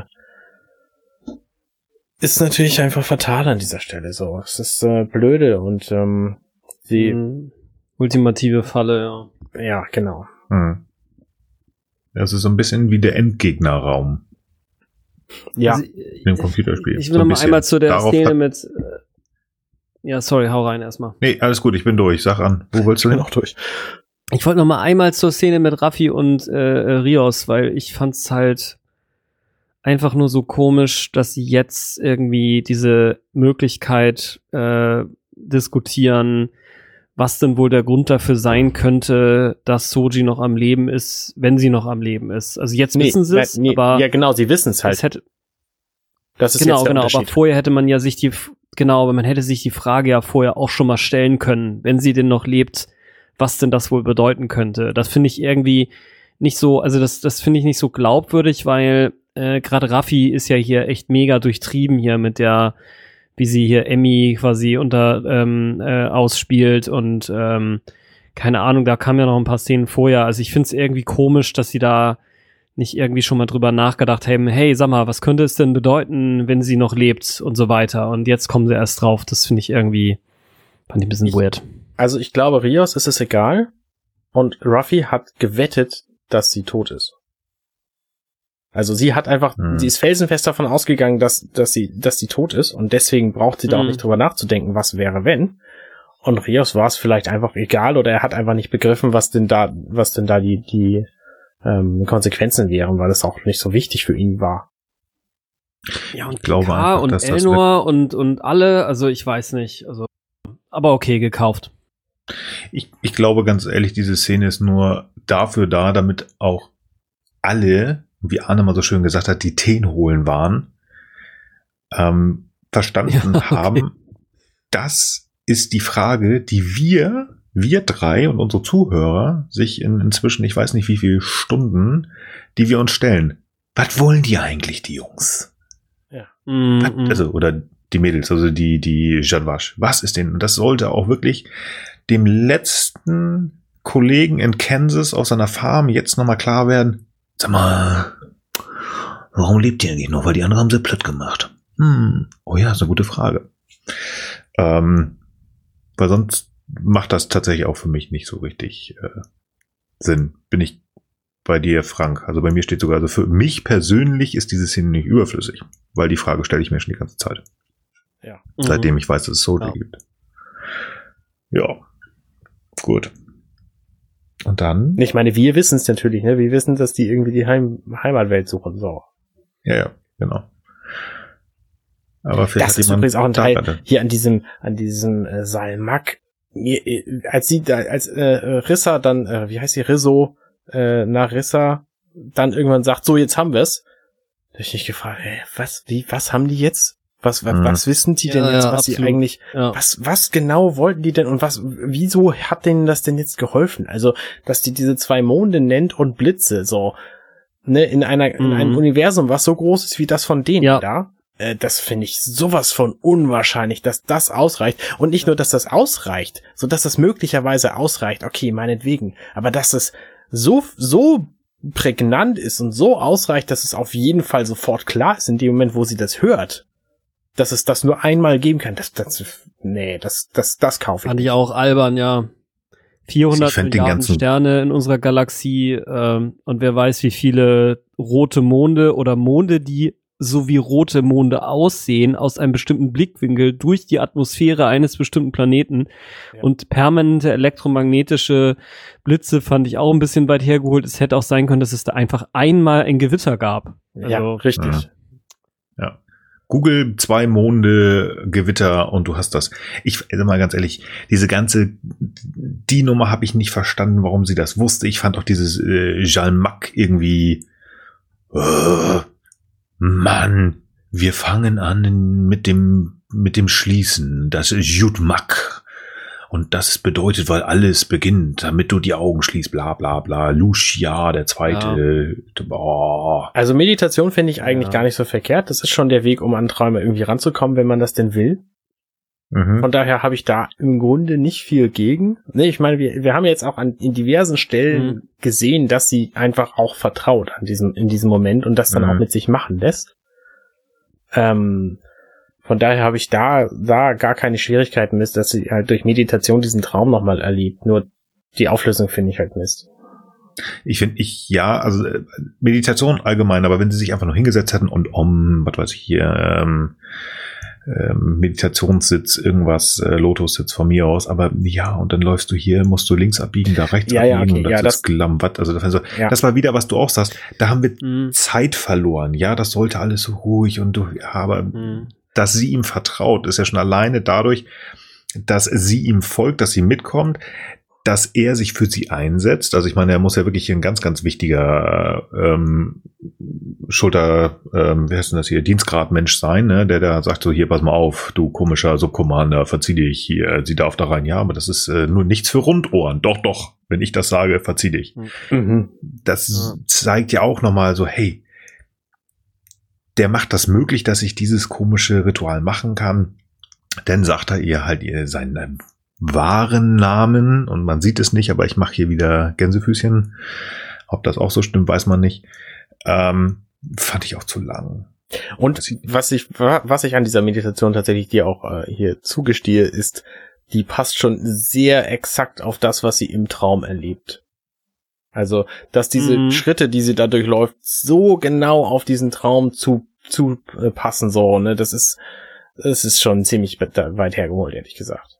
Ja, als wenn die Romulaner gewusst hätten, wo Sojin ihren, in ihrem Traum, äh, Traum längs läuft. Ja, genau. Naja, gut. Ja, also, ja. Hm. Weiß ich auch nicht, es, fand ich auch. Sagen wir es mal so, es könnte sein, dass diese Szene bei mir während dieser Folge nochmal auftaucht, aber lassen wir das. Mhm. Genau. Ja, naja, ich fand, ich meine, es sollte auf irgendwie auf so einen Höhepunkt hin zusteuern, ne? So war das Ganze irgendwie aufgesetzt, aber ich fand es jetzt auch ähm, bisschen aufgesetzt. Ja, so allgemein. Also ich finde, lass uns einfach diese, diese, diese Jean Max Nummer komplett zu Ende machen und dann können wir zu Hugh und Picard gehen. Find, also von mir aus alles klar, wir wissen, wo wir hinwollen. Wir wollen halt irgendwelche Daten oder whatever auch rausfinden, weil es geht um die Heimatwelt. Dass das vielleicht so schnell geht, auch noch. Ich verstehe nicht, was ähm, also auch das Ende dieser Szene. Es geht mir einfach nur auf den Nerv. Entschuldigung.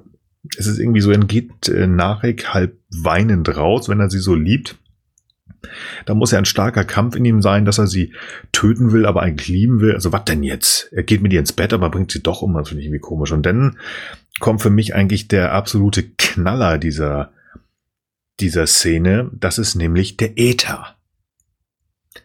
Der Äther, der in, jetzt in diesem Raum rausgelassen wird. Äther, ne? Wir denken ganz kurz zurück an Tor 2. Ist es ähm, Äther? Hä? Keine Ahnung, es ist irgendein so roter Nebel und den letzten roten Nebel, den ich gesehen habe, Ach das so, war der okay. Äther in Tor 2, keine Ahnung. Und sagt so, das, das hat irgendein das Giftgas. ja, keine Ahnung, ich fand das. Äh, also echter Äther ist auf jeden Fall farblos und ja. es ist eigentlich eine Flüssigkeit. Ja, nein, das also wir auch gerade so irritiert. Ich meine nicht den Äther, also ich musste tatsächlich an an äh, Tor The Dark Kingdom denken. Ah, okay. Mhm. Ja, okay. Wo ich sagte, das fand ich in Tor 2 schon einfach, nein, nein, nein, nein, nein, nein. Äther ähm, mit Ä dann, ne? Oder? Ja, genau, äh, nicht mit E. okay. Ja, ähm, ja, ich, ach, ich weiß nicht, ich finde dieses ganze, äh, es ist, für mich ist es dieses Kill-Bill-Muster, ja, dieses, äh, äh, wie Bridge und Bill dann irgendwie umeinander rumschlawenzeln, sie wollen sich die ganze Zeit töten und in Wahrheit haben sie aber auch eine total intime Liebe oder Erotik oder sonst was füreinander und ich finde, das passt einfach nicht. Also für mich ist das äh, zu schrill dissonant. Also ich verstehe ja Kon Konflikte und Ambivalenzen und so weiter schon, Aber so dieses Muster mit, ja, ja, ich tue alles, um dich und alle, die du kennst, auszulöschen, auf der einen Seite und ich bin aber ja schrecklich verliebt in dich auf der anderen Seite, das ist für mich einfach irgendwie, ich finde das nicht schön als Bild und ich finde es auch nicht überzeugend, dass sowas dass sowas, sagen wir mal, mehrheitsfähig e existiert. Also das, das, wenn, dann weiß das halt auch nur wieder und das äh, zeigt sich ja auch irgendwie immer wieder in der Interaktion zwischen Rizzo und Narek, dass die beide einfach wirklich gefährlich einen an der Waffel haben. Also auch, auch für ja. Romulaner. ja. Und äh, also äh, echt Psychopathen, ja. Also anders lässt sich nicht sagen für mich. Ja. ja. Das stimmt. Es ist too much. Es ist too much. Ja, und der Junge, also, oder beide, die Geschwister haben echt, ja, sind zu weit weg. Naja, auf jeden Fall, die Szene endet denn damit, dass Soji sich aktiviert und äh, ja, den Boden auseinander nimmt. Ja. Gibt's da mehr zu sagen? Nö, ne? Nö. Nö. Nö. Zwischendurch haben wir Hugh und Picard eigentlich äh, immer wieder mal gesehen. Aber so viel gibt es auch nicht. Die können Soji nicht orten das in ist, einer wirklich. Ja, das bitte? ist eigentlich alles, was diese Szene uns sagt. Ja, ich finde dieses dieses Borg ähm, fliegende Heads-up-Display da finde ich ganz cool. Also diese grüne, wo sie da suchen, das finde ich ganz niedlich. Aber es bringt uns nicht, also ja. uns jetzt geschichtlich nicht weiter, weil kurz gesagt, ja, die suchen sie und plötzlich taucht sie wieder auf. Sie laufen da wild rum. Äh, Locutus wird nochmal Locutus genannt und dann fällt Soji von der Decke. Und dann kommt mein Terminator-Moment. Äh, Moment, cool. in dieser Traumszene, ein, okay. einen Punkt sehe ich hier gerade in der, in der Rückschau. Okay. Ähm, das fand ich ganz schön, äh, dass sie es tatsächlich geschafft haben, Isa Briones aus Holz nachzubauen.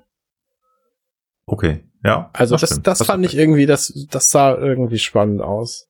So, das ist ein, so ein interessantes ja. Traummoment. So, es äh, hätte es nicht gebraucht, aber es ist irgendwie witzig. Ja, hast du recht.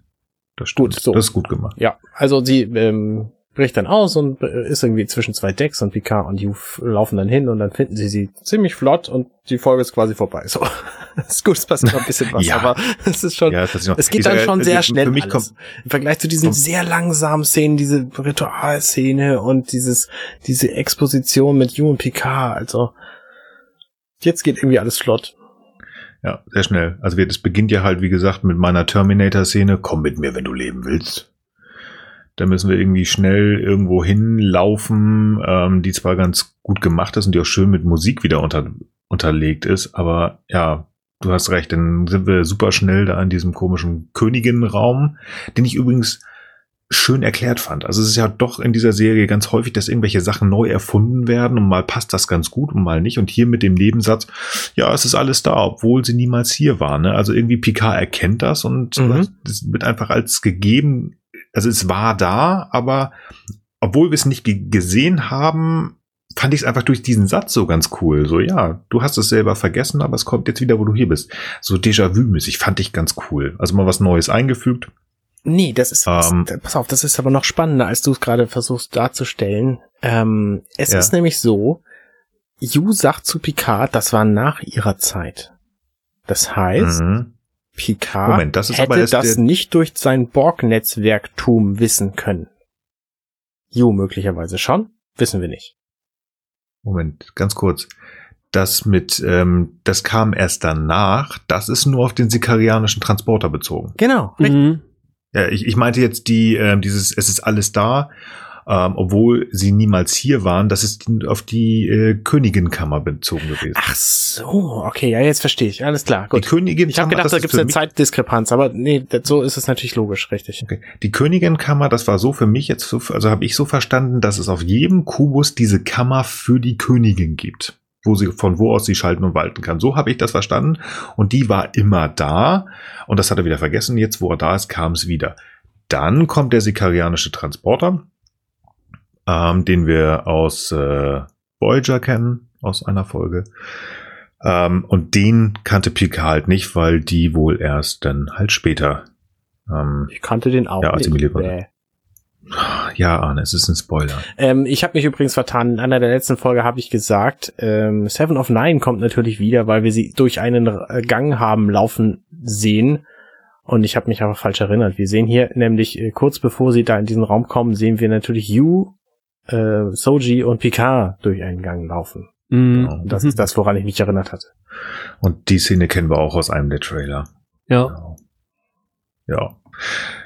Ja, auf jeden Fall geht's dann auch relativ schnell, dass halt dieser komische, also in Anführungsstrichen schnell, und da hast du recht, es geht irgendwie doch schnell zu Ende, ähm, dass dieser komische sikarianische Transporter, mit dem man übrigens 40.000 Lichtjahre wegbeamen kann, Mhm.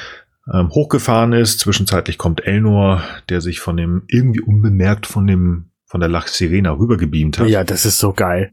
Die haben Wie auch super er krasse. Sicherheitsbestimmungen und er kann einfach mal eben, wie auch immer, von da nach hier gelangen. Das ist einfach völliger Quatsch. Ja, Ja, fand genau, ich auch. Ich meine, es ist ein cooler Auftritt, dass er plötzlich wieder da ist und irgendwie drei Romulaner wieder wegmetzelt, wo keiner sich drüber aufregt. Ähm, aber gut, er ist halt da. Ich hätte es dann irgendwie schon logischer gefunden, dass er sich vielleicht irgendwie in so ein Torpedo hat in die Hülle reinbratzen lassen und da irgendwie reingeschossen wurde oder also irgendwas Aufregenderes jedenfalls als nur, ja, irgendwie wurde ich hier durchgebeamt. Die Romulaner, die super paranoid sind und derbe auf alles immer achten und super geheimniskrämerisch sind, ja, äh, die haben mich hier einfach mal durchgelassen. Das ist ja ich nicht so gut, ja. Was ich so ein bisschen interessant mal wieder fand, das ist ähm, diese Verabschiedung oder diese, diese, diese, dieses Umgehen zwischen Picard und Elnor. Also Elnor hat ja geschworen, Picard zu schützen, weil er hat sich ja ihm irgendwie, ne, hier, ich bin jetzt dein Schutz und ich arbeite für den, ich bin jetzt dein Kalankai. Dann entscheidet er, auf dem Kubus zu bleiben, ähm, weil er denkt, äh, das ist noch aussichtsloser. Und ähm, Picard sagt, nee, also musst mitkommen. Und ähm, ja, nein, das ist hier im Rahmen äh, dieser Aufgabe, muss ich jetzt hier bleiben. Ja gut, ähm, dann entlasse ich dich. Also er feuert ihn und er sagt, nö, trotzdem mache ich nicht das, was du willst. Also, hä? Also, das habe ich nicht verstanden. Also, äh, Ja, das er hat sich doch zu Hauruck. Picard jetzt. Bitte? Sorry, ja, ich fand das auch zu Hauruck-mäßig irgendwie alles. Ja. Also das war auch wieder so, er hat sich Picard verschrieben, deswegen haben wir eine ganze Folge über Elnor und Picard gesehen, Mhm. Absolute Candor, dass er mitkommt, um ihn zu schützen, für ihn da zu sein und das zu tun, was er sagt. Und jetzt sagt er, nö, ich bleib jetzt hier, weil das ist aussichtsloser. Fand ich irgendwie komisch. Aber ja, auch hier hätten wir vielleicht zwei, drei Minuten mehr gebraucht, aber das hat Anna ja gerade schon gesagt. Finde ich auch. Also da hätten sie echt mal ein paar Szenen, die echt ein bisschen langatmig waren, ein bisschen kürzer machen können und das hier ein ganz bisschen genauer erklären können. Weil ich finde nämlich auch, ja, okay, direkt entlassen und so. Ich sehe es nämlich genauso. Sie sind da echt hin, eine ganze Folge haben sie darauf verbraten, dass er jetzt wirklich mitgeht und dann haben sie da sogar noch auf dem Marktplatz so einen Fight gehabt, wo Elnor dann irgendwie doch noch mal aus dem Nichts aufgetaucht ist und jetzt auf einmal in der ersten Szene, wo er ihm nützlich sein kann tatsächlich, da entlässt er ihn direkt. Also, das finde Ja. ich irgendwie auch so, hä? Wofür hat Ja. er ihn denn mitgenommen? Also, ja. Ja, genau, das war auch so meine Frage. Ja, ist schon eigenartig. Mir Naja. fällt aber noch was Eigenartiges auf. Ich meine, ihr habt jetzt beide schon genannt, dieser Transporter geht 40.000 Lichtjahre weit. Mhm. Äh, in der Serie wird das erwähnt von Soji. Denn das Wissen, was Yu und Picard haben, offensichtlich hat sie da auch irgendwas von. Und das ist halt so, da guckt auch Yu so ein bisschen skeptisch in ihre Richtung, weil äh, er nämlich gerade sagen wollte, wie weit dieser Transporter reicht und sie sagt es dann einfach, obwohl Ja. sie das Wissen ja auch irgendwie gar nicht hätte haben sollen. Nee, das fand ich auch Quatsch irgendwie. Also, ich weiß nicht, das fand ich war mit einer der unlogischsten Momente überhaupt. Also, dass sie von mir aus latentes Wissen über alle möglichen Dinge hat, aber jetzt ausgerechnet äh, über die Interna der Borg. Also, das fand ich überhaupt nicht glaubwürdig. Vielleicht, vielleicht, jetzt versuche ich mal was zu retten, hat Soji ja die gesammelte Biografie von Admiral Janeway gelesen, meine sieben Jahre im Delta-Quadranten, Ja. und hat das da gelesen. Ja. Okay, alles klar, gekauft. Weiß ich nicht. Okay. Nachdem ich Ich die meine, auch sie ist gelesen habe. Sie ist ja immerhin mit dem Ziel auf diesen Borg-Kubus geschickt worden, da Dinge zu erfahren. Also alles, was, was Maddox an Wissen herbeitragen konnte, das wird er ihr schon gegeben haben, so, aber Ah, ist trotzdem ein bisschen komisch. ja. Ja. Na gut. Na, wie dem auch sei, ähm, Picard sagt, äh, die Destination, da wo es hingehen soll, das soll Nepente sein. Ähm, natürlich kennt Rios auch diesen Planeten und sagt, ja, ja, ich komme schon irgendwie auch dahin. Und ähm, ja, dann geht die Reise los. Und ja, wie schon von Frank vorhin gesagt, die Episode endet mit dem schönen, krassen Cliffhanger von Elnor. Please, my friends, choose to live. Bitte, meine Freunde, Entscheidet euch. wählt zu leben. Entscheidet euch Ja. fürs Leben. Ähm, finde ich cool, finde ich gemein, weil ich Mhm. will mehr wissen. Mhm, mhm. Das ist echt so ein bisschen so, hey, hier, jetzt gibt's auch die Schnauze, aber ihr dürft es noch Ja. nicht sehen. Oh, Ja, genau. Mann. Ja, das Ja. fühlt sich so ein bisschen an wie die ein, wie die äh, vor dem vor dem Intro-Szene so. Die ist hier. Hm. So als müsste ich die Folge jetzt anfangen. Ja, genau. Das ist schade. also so müsste eigentlich dieses Previous Year On an, anfangen. Ja, hast du recht. Ach, Ich will auch. Kung Fu Ich bin erstaunt, liebe Freunde. Ja. Was? Wir haben es hierhin relativ zügig hingekriegt. Bis hierhin, dieses Mal. Ja. Bin mal gespannt, wie lange wir jetzt noch brauchen. Fazit, meine Herren. Und danach eine kleine Änderung. Es gibt äh, ab heute nicht mehr die Lieblingsszene und die Szene, auf die wir am meisten. What? ver, äh, ja, pass auf, warte, Okay, warte, okay. warte, du weißt das ja, noch ich, nicht. war, ich pass Ja. auf. Ja, genau. Es gibt jetzt das Fazit, danach die Top-Szene und die Flop-Szene. Oh. Denn ich fand diesen Begriff, oh, die Szene, auf die wir am meisten verzichten können, fand ich doof. Und ich habe mal ganz spontan was Neues erfunden. Hm. Krasser Typ, ey. Wir beginnen, bitte? Krasser Typ. Ja, ich weiß, manchmal habe ich dann doch so meine hellen Momente. Wir beginnen bitte mit dem Fazit und wer von euch möchte beginnen? Keiner. Dann fange ich an. Ich muss mich, ich muss gerade noch mal eben rekapitulieren, worüber wir eigentlich in dieser Szene, in dieser Folge Ja, gesprochen gar kein haben. Problem. Ich, Ich, ich, weiß, ich, weiß, einfach, ich, weiß gar nicht, ob ich dieses, diese Folge jetzt gut oder schlecht fand. Da muss ich gerade noch mal eben drüber nachdenken. Also fang ruhig an. Ja, fang mal an, genau. Ich fange jetzt an, meine Güte. Also, wir haben ja in der letzten Folge doch irgendwie eine recht harte Folge gehabt mit echt brutalen Szenen. Und hier haben wir eine Folge, wo wir auf dem Kubus sind, den wir eigentlich irgendwie total doof finden. Aber hier sind Szenen, die mir echt gut gefallen haben. Und das ist besonders dieser Teil mit Picard und Hugh, und das ist eigentlich auch der einzige Teil, der zwar zu lang ist, aber gerade die Wiedersehensgeschichte hat mir echt, echt gut gefallen. Das hat Spaß gemacht. Das heißt, diesen Teil kann ich mir sogar mehrfach angucken. Das heißt, ich gehe das erste Mal sogar gerne auf den Kubus. Ähm, es ist einfach ähm, so ein bisschen, obwohl auch wirklich wir sagen, es sind lange Szenen, da nur Sachen, oh, das ist blödsinnig, das macht keinen Sinn. Und wir haben auch wieder die beiden Geschwister, die so ein bisschen komisch da sind. Irgendwie ist das so ein Beginn für mich. Es geht aufwärts nach einer Durch Durststrecke, die ähm, mit Absolute Candor angefangen hat, äh, absolute Offenheit und auch ähm, ohne Gnade hieß das, glaube ich, ne? Genau. Ähm, dieses, dieses, äh, ich gucke jetzt nochmal nach, bevor ich hier wieder Quatsch erzähle. Ohne Gnade, genau, Stardust City Rack. Das war hart, aber es war irgendwie anders. Wir haben es auch trotz allem, gerade auch Stardust City Rack ohne Gnade, haben eigentlich relativ gut ähm, bewertet, obwohl es hart war. Aber das hier ist für mich irgendwie nochmal nach oben, weil ich sage so, boah, jetzt kommen, jetzt ähm, dieser coole Transporter, wir gehen irgendwo hin, wir wissen nicht wohin und dieser ähm, diese, die, diese, dieser Cliffhanger lebt das Leben, ah, beziehungsweise le äh, choose to live. Ich find's cool. Also es hat mir Spaß gemacht. Ich will nicht sagen, dass äh, Jonathan Frakes irgendwie was falsch gemacht hat. Er hatte schwierige Sachen darzustellen, hat schön gemacht, aber hier geht's so ein bisschen von der Geschichte her ein bisschen weiter, wo ich sage, jetzt will ich wieder mehr sehen und bin nicht so, oh Gott, nur auf die Schnauze, das muss nicht sein. Hat Spaß gemacht. Mhm. Frank? Ja, ich, also die Szenen, also die, die Folge fand ich insgesamt relativ psychologielastig, so würde ich es mal nennen. Ähm, also wir fühlen halt vielen Charakteren in unterschiedlicher Weise ähm, auf den Pelz. Äh, und ähm, ja, ich, ich finde es auch gut, dass wir jetzt langsam mal äh, quasi die beiden Handlungsstränge vereinen. Das äh, ist ja vielleicht der Folge 6, die ja sozusagen auch die erste der zweiten Hälfte der Staffel ist, irgendwie auch würdig. Ich finde tatsächlich die Begegnung zwischen Soji und Picard hätte kleines bisschen früher sein können.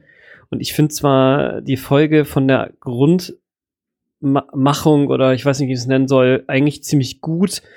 Nur ich finde tatsächlich, dass so ein paar längere Szenen das, ähm, das so ein ganz bisschen verhageln und dadurch teilweise ist doch so ein bisschen, äh, bisschen sich dahin schleppt. Also ich finde halt zum Beispiel die, die eigentlich die Idee, äh, jetzt quasi Soji auch mal in die Lage zu bringen, äh, zu erkennen, wer sie denn ist und gleichzeitig eben auch den Romulanern das äh, oder oder den den Jadwasch das Wissen quasi an die Hand zu geben, mit denen sie jetzt sozusagen ihre ihre Mission lösen können. Das finde ich äh, finde ich auch gut.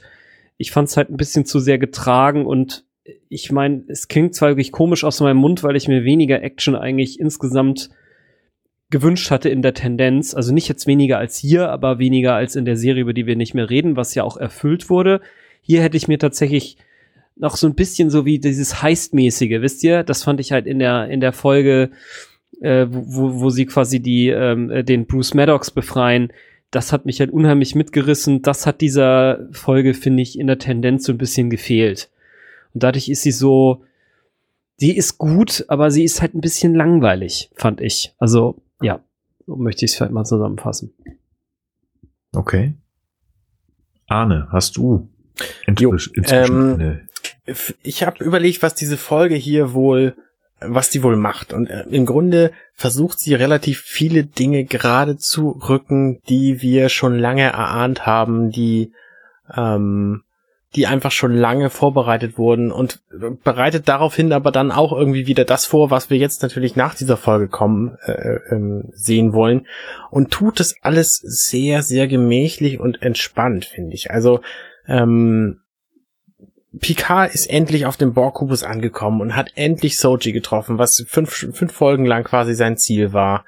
Ähm, und Yu natürlich auch. Die, endlich, also diese, diese Kombination der beiden Erzählstränge, die finden wir nun endlich, endlich in dieser Folge. Äh, dann haben wir Narek und Soji, die sich quasi endlich klar geworden sind, was ihre Beziehung eigentlich, eigentlich sein sollte, nämlich, dass sie Feinde sind. Äh, ich er erwähnte irgendwann, ähm, als sie da durch diese Gang gerutscht sind, dass das, das der Höhepunkt ihrer Beziehung zu sein schien.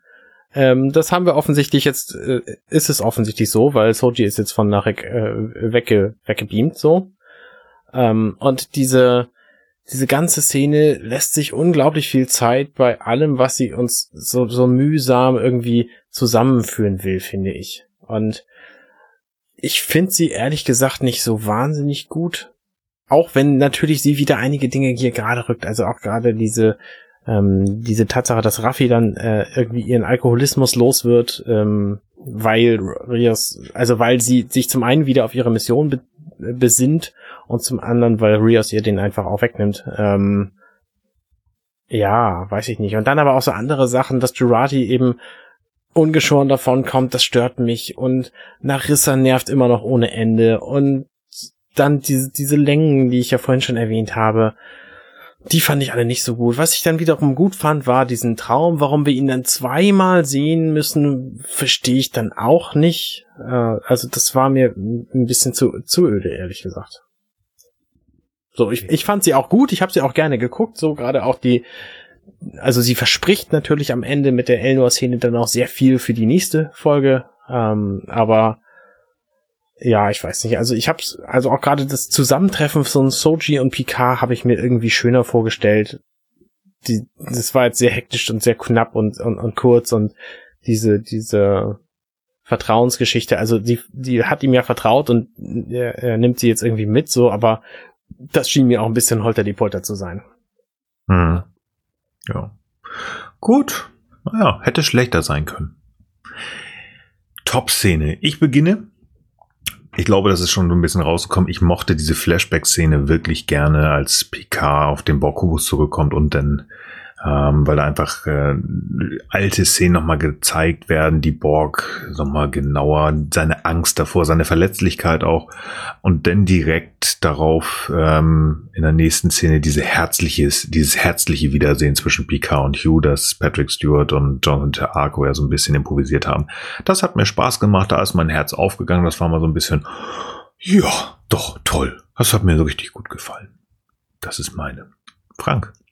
Ja, ich fand die auch super. Ähm, äh, vor allen Dingen die Szene, ich weiß nicht genau, ob das auch dieselbe für dich ist, ähm, die, wo Picard eben äh, sich darüber freut, dass das Ganze halt so ein Reclamation Project ist und dass äh, Hugh quasi so Wiedergutmachung äh, betreibt. Aber ich glaube ehrlich gesagt fast noch besser finde ich erstaunlicherweise die Szene zwischen Rizzo und Narek. Also ich Nein, echt? Ja. Wow, oh, ich wollte okay. jetzt mal voll in die Breite grätschen und die auch nennen, aber jetzt nehme ich eine andere. So. Weil ich finde, also ich finde das, äh, ich finde die Erklärung zu dem Träumen, also sagen wir mal, ein kleines bisschen Problem habe ich immer noch gedanklich damit gehabt, dass Soji ja eigentlich ein Android, also ein Synth sein soll, aber sie ist ja ein, ein Flash-Synth. Also sie ist ja schon ein, oder? Äh, also ich meine, hat sie, hat sie wirklich einen, hat, hat sie einen Fleischkörper oder hat sie einen, äh, hat sie irgendwie ein Skelett unterhalb und so weiter und wissen wir nicht, ne? Keine Ahnung, wissen okay, wir nicht. Irgendwie, ich sag mal, ich, ich hatte bisher immer den Eindruck, es geht wirklich darum, dass sie quasi aus Fleisch einen, einen synthetischen äh, Körper sozusagen schaffen, was dann aber im Widerspruch zu ihrer großen körperlichen Kraft steht. Aber okay, wir wollen es nicht überstrapazieren. Auf jeden also Fall. Ist sie ein, ist sie ein Metallskelett oder ist sie ein Mad Eagle? Das ist doch die Frage. Genau. Mad Eagle so. geht immer. Oder Mad sie Eagle, hat, oder sie hat einfach vielleicht verstärkte äh, Knochen und kann deswegen Dinge, nein, wie auch immer. Jedenfalls, ähm, ich fand, ich fand irgendwie diese, diese Erklärung cool und ich finde einfach, die Szene, in der Narek erstmals über seine Schwester triumphiert, in der halt sozusagen, das ist so ein bisschen sie dieses äh, Be Water, my friend, ja, dieses, äh, das, was Bruce, äh, äh, ähm, äh, ähm, wie heißt er denn? Maddox. No, no, ähm, äh, äh, oh Gott, jetzt bin ich aber echt durch. Moment, Bruce. Ray. Wie heißt der denn der, Wayne? der, der Kung Fu-Nese? Herrgott, bin ich blöd. Lee. Ähm, Bruce, Bruce Lee. Lee. natürlich, genau. Be Water, my friend. Ne? Also das Sanfte ge gewinnt gegen das Härteste der Welt. Das ist auch so aus dem Tao Te Ching so ein Ding. Ja, dass also er mit Geduld und mit der sanften Methode eher zum Ziel kommt als die harte Haut drauf Tante so. Und ich finde, dass diese Szene einfach auch mit diesen mit dieser Magic Box, die sich dann öffnet, nachdem er eigentlich schon 25, 26, 27 nichts gemacht hat, fand ich einfach echt sehr, das hat bei mir so ein, so ein Pinch richtig im Kopf gemacht. So, ich fand das sehr, sehr gut gemacht. Ähm, kurz äh quasi Realtime Feedback. Sie, als sie sich aktiviert, Soji in dieser in dieser Folge, da reißt sie den Fußboden auf, der aus Holz besteht und aus Metallplanken. Ich glaube nicht, dass sie nur aus Fleisch und Knochen ist. Glaube ich auch. Genau, widerspricht dem auf jeden Fall, ja. Ähm, Aber wir wissen es halt nicht. Genau, so viel dazu. Und ich, ich muss, also ich hätte tatsächlich auch die Szene zwischen Narissa und Narek genannt, weil die ähm, zum ersten Mal so ein bisschen Wendepunkt in deren Beziehung darstellt und weil die einfach auch wahnsinnig gut spielt, diese, diese Bitch. Ähm, aber jetzt nehme ich eine andere, nämlich die Szene, da, da bin ich jetzt wieder in meinen alten, auf meinem alten Gleis quasi, die Szene, wo Ruffy ihre ehemalige Freundin überzeugt, äh, Picard den, den Diplomatenstatus da an der Stelle zu geben. Die finde ich, finde ich sehr gut, weil die einfach Raffi noch ein bisschen beleuchtet, weil sie einfach ähm, völlig abgestürzt ist, sich aber dann trotzdem fängt, weil es einfach darum geht, das zu erreichen, was sie wirklich, wirklich, wirklich will. Nämlich rauskriegen, was eigentlich los ist, weil da ist sie ja auf dem Weg hin zu diesem Borg-Kubus und dann irgendwie Soji mitbringen und äh, und dann rauskriegen, was dann endlich mit dieser mit dieser Verschwörung ist, die sie seit 15 Jahren plagt. Und das finde ich äh, in dieser Szene schön dargestellt, natürlich dann auch in Ergänzung mit den mit den beiden Szenen mit Rios am Schluss ähm, in ihrem Quartier. Das finde ich sind so so meine Highlights von von dieser Folge. Ich bin begeistert. Nach fünf Folgen Romulaner-Bashing kommt ihr beide jetzt anderthalb Mal sozusagen mit einer Narissa und Narek-Szene als Top-Szene. Finde ich gut. Finde ich gut. Ey. Vielleicht äh, werden die noch unsere Lieblinge. Wir werden es sehen. Ganz Szene, meine Herren. Ich glaube nicht, dass die seinen echten Namen kennen. Wir werden es sehen. Flop-Szene. Ich beginne. Äh, ist, glaube ich, auch keine Überraschung. Ich hatte es eigentlich auch schon gesagt. Die Jalmax-Zeremonie fand ich zu lang, fand ich, ähm, also nichts gegen Meditation, aber ich fand es in diesem Kontext, wie es uns gezeigt wurde, hier mit den verschiedenen Segmenten, bla bla bla. Es fand, war mir zu viel bla bla, es hat mir zu viel Zeit ge, gekostet und irgendwie hat das nicht so richtig für mich funktioniert. Und ähm, wir haben auf dem auf dem Kubus schon mal ein anderes Ritual gesehen. Das war auch irgendwie nicht so ganz so pralle. Also Rituale und Zeremonien. Bitte von mir aus nicht nochmal. Vielen Dank. Frank, deine Flop-Szene. Also mir, muss ich ehrlich sagen, fällt das jetzt schwer, hier echt eine richtige Flop-Szene auszumachen. Also ich könnte vielleicht die Szene am Ende, wo sie flüchten nennen, weil sie irgendwie ein bisschen zu knapp ist. Ich könnte die Szene, die sie rausgeschnitten haben, wo eigentlich äh, Seven of Nine einen Riesenpart gespielt hat, nennen.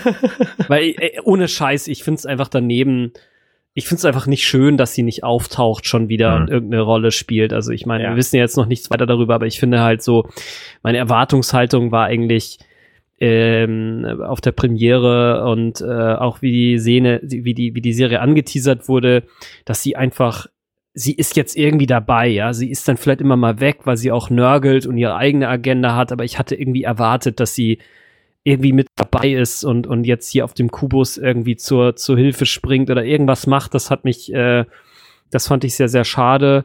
Und ansonsten, ähm, ja, ich meine, äh, ich hatte ja zu, schon gesagt, das ist nicht wirklich Flop im Sinne von schlechte Szene, sondern eher, wie gesagt, es hat mich irgendwie geärgert oder sagen wir mal eigentlich ein bisschen traurig eher gemacht, dass Raffi halt doch so ein, eigentlich so ein relativ trauriger Charakter einfach ist so und dass ja. jetzt da ihre Freundin noch äh, wegstößt. Also eigentlich äh, Flop äh, passt da nicht richtig, aber es ist so ein. Insofern, ich kann auch verstehen, warum du sie als Top-Szene genannt hast, Arne, aber ich finde es irgendwie, ich finde es einfach krass, ich was auch anders sie für verstehen. eine Frau ist, ja. Also ja. Ja. was sie für ein Charakter ist, ist einfach echt heftig, finde ich. Also. Und was sie tatsächlich treibt, das wissen wir halt, ne, das ist, diese, diese Verschwörungstheorie, Aufdeckungsgeschichte, das muss ein wahnsinnig krasser Motivator sein. Ja, Wahnsinn, ja. Ja, genau. So, meine Flop-Szene ist schwer zu benennen. Ich könnte A, die Szene nennen, wo sie auf den auf den Borgkubus wollen und Dr. Jurati sagt hier, ich habe auch noch eine ganz tolle Idee. Ich könnte B, die Szene nennen, wo Rios Fußball spielt und dann kommt Dr. Jurati an und sagt, hey, wollen wir nicht poppen? Oder ich könnte A, die Szene nennen und das ist sie tatsächlich, wo Picard und Jurati am Anfang da sitzen und sie ihren Mord verschleiern kann, weil die Technik auch im 24. Jahrhundert immer noch nicht dahinter gekommen ist, den wahren Mörder mal ebenso aufzudecken. Und das verstört mich an dieser Szene noch mehr, als dass Elnor plötzlich auf dem Bockkubus auftaucht. Ja, okay, okay, Szene, alles klar. Quatschfolge, so, also, ja. ja.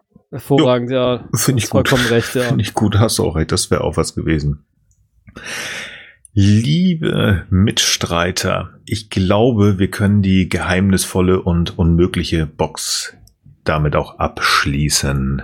Wollen wir vielleicht darüber noch mal einmal reden, welche Boxen es alles gibt? Also ich finde äh, fand das spannend. Okay. ja. Mal, äh, weil das, ich fand jetzt, also ich fand irgendwie, dass der Name also an sehr viele Dinge quasi an an an äh, tickt, äh, die in der Folge sind. Ja, okay. ich bin gespannt, was du jetzt alles nennst. Ja, genau. Offensichtlichen, ich, ich fange vielleicht mal ja, mit den ja, offensichtlichen gerne, an. Macht mal. Der offensichtlichste ist natürlich die Kiste, die er in der Hand hat, Narek. Ja. Die Mhm. dann zum einen diese Figur beinhaltet und zum anderen das Giftgas. Mhm. Die, Ja. Das zweite ist der Borg-Kubus, Ja. Mhm. die auch so eine Kiste ist. Das dritte ist das, was Narissa sagt. Äh, willst du an deiner Freundin so lange rumfummeln, bis sie sich, bis sie ihre Kiste aufmacht und, und dir ihr Geheimnis zeigt? Ja. Äh, Mhm. Und dann bin ich schon raus. Ja, genau. Nee, finde ich aber auch. Also ich finde noch der, äh, dieser Jalmak-Saal könnte auch noch so eine Art Kiste Ja, okay. sein. Der hat halt irgendwie Ja. auch diese komische Kistenform, aber ja und ähm, in ja doch, ich finde auch, äh, dass es das äh, Stimmt, ziemlich die, die trifft. Queens, die Queenszelle könnte Queenszell? auch, auch eine Kiste sein, ja. mhm. Stimmt, ja. Ja. Und wo wir schon dabei sind, ich meine hier ähm, ähm, äh, Narek und äh, Soji, die springen am Anfang, liegen die zusammen in der Kiste und äh, äh, eine Agnes, unmögliche Beziehung. Agnes und, und Rios ja auch dann. Ja, unmögliche Beziehung. Wobei die nächste Kiste übrigens auch die Kiste, in der äh, Raffi liegt, wo Rios bei Mhm. ist, ist auch sehr gekapselt und so ein bisschen äh, geheim. Alles Kisten hier. Als Kisten. alles Boxen. Ja, spannend. Ja.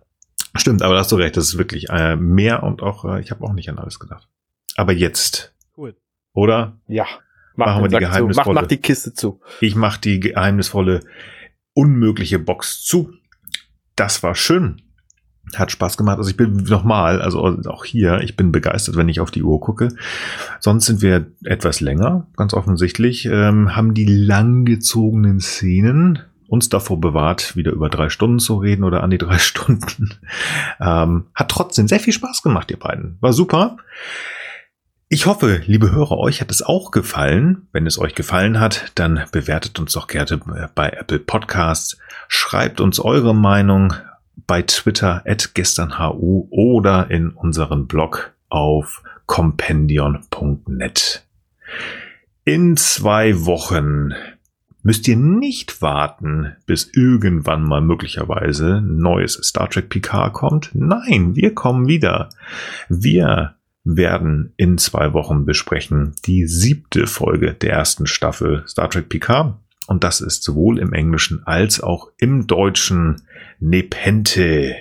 Und da werden wir mal schauen, wer, was oder wo das auch immer ist. Bis dahin vielen Dank, dass ihr uns zugehört habt. Vielen Dank, lieber Arne, lieber Frank, lieber Erwin, lieber Kurt. Vielen Dank, dass ihr mit Achim. mir gesprochen habt. Ja, Onkel Joachim Onkel bedankt Joachim. sich wirklich bei allen und ich freue mich, wenn wir uns in zwei Wochen wiederhören und bis dahin wünsche ich guten Morgen, guten Tag, guten Abend und gute Nacht. Sehr gern. Bis denn. Ciao. Hey, wir sind Nils, Arne und Frank und das war gestern, heute, übermorgen. Wenn euch dieser Podcast gefällt, dann unterstützt uns doch ein wenig. Mehr Infos dazu findet ihr auf ghu.compendion.net.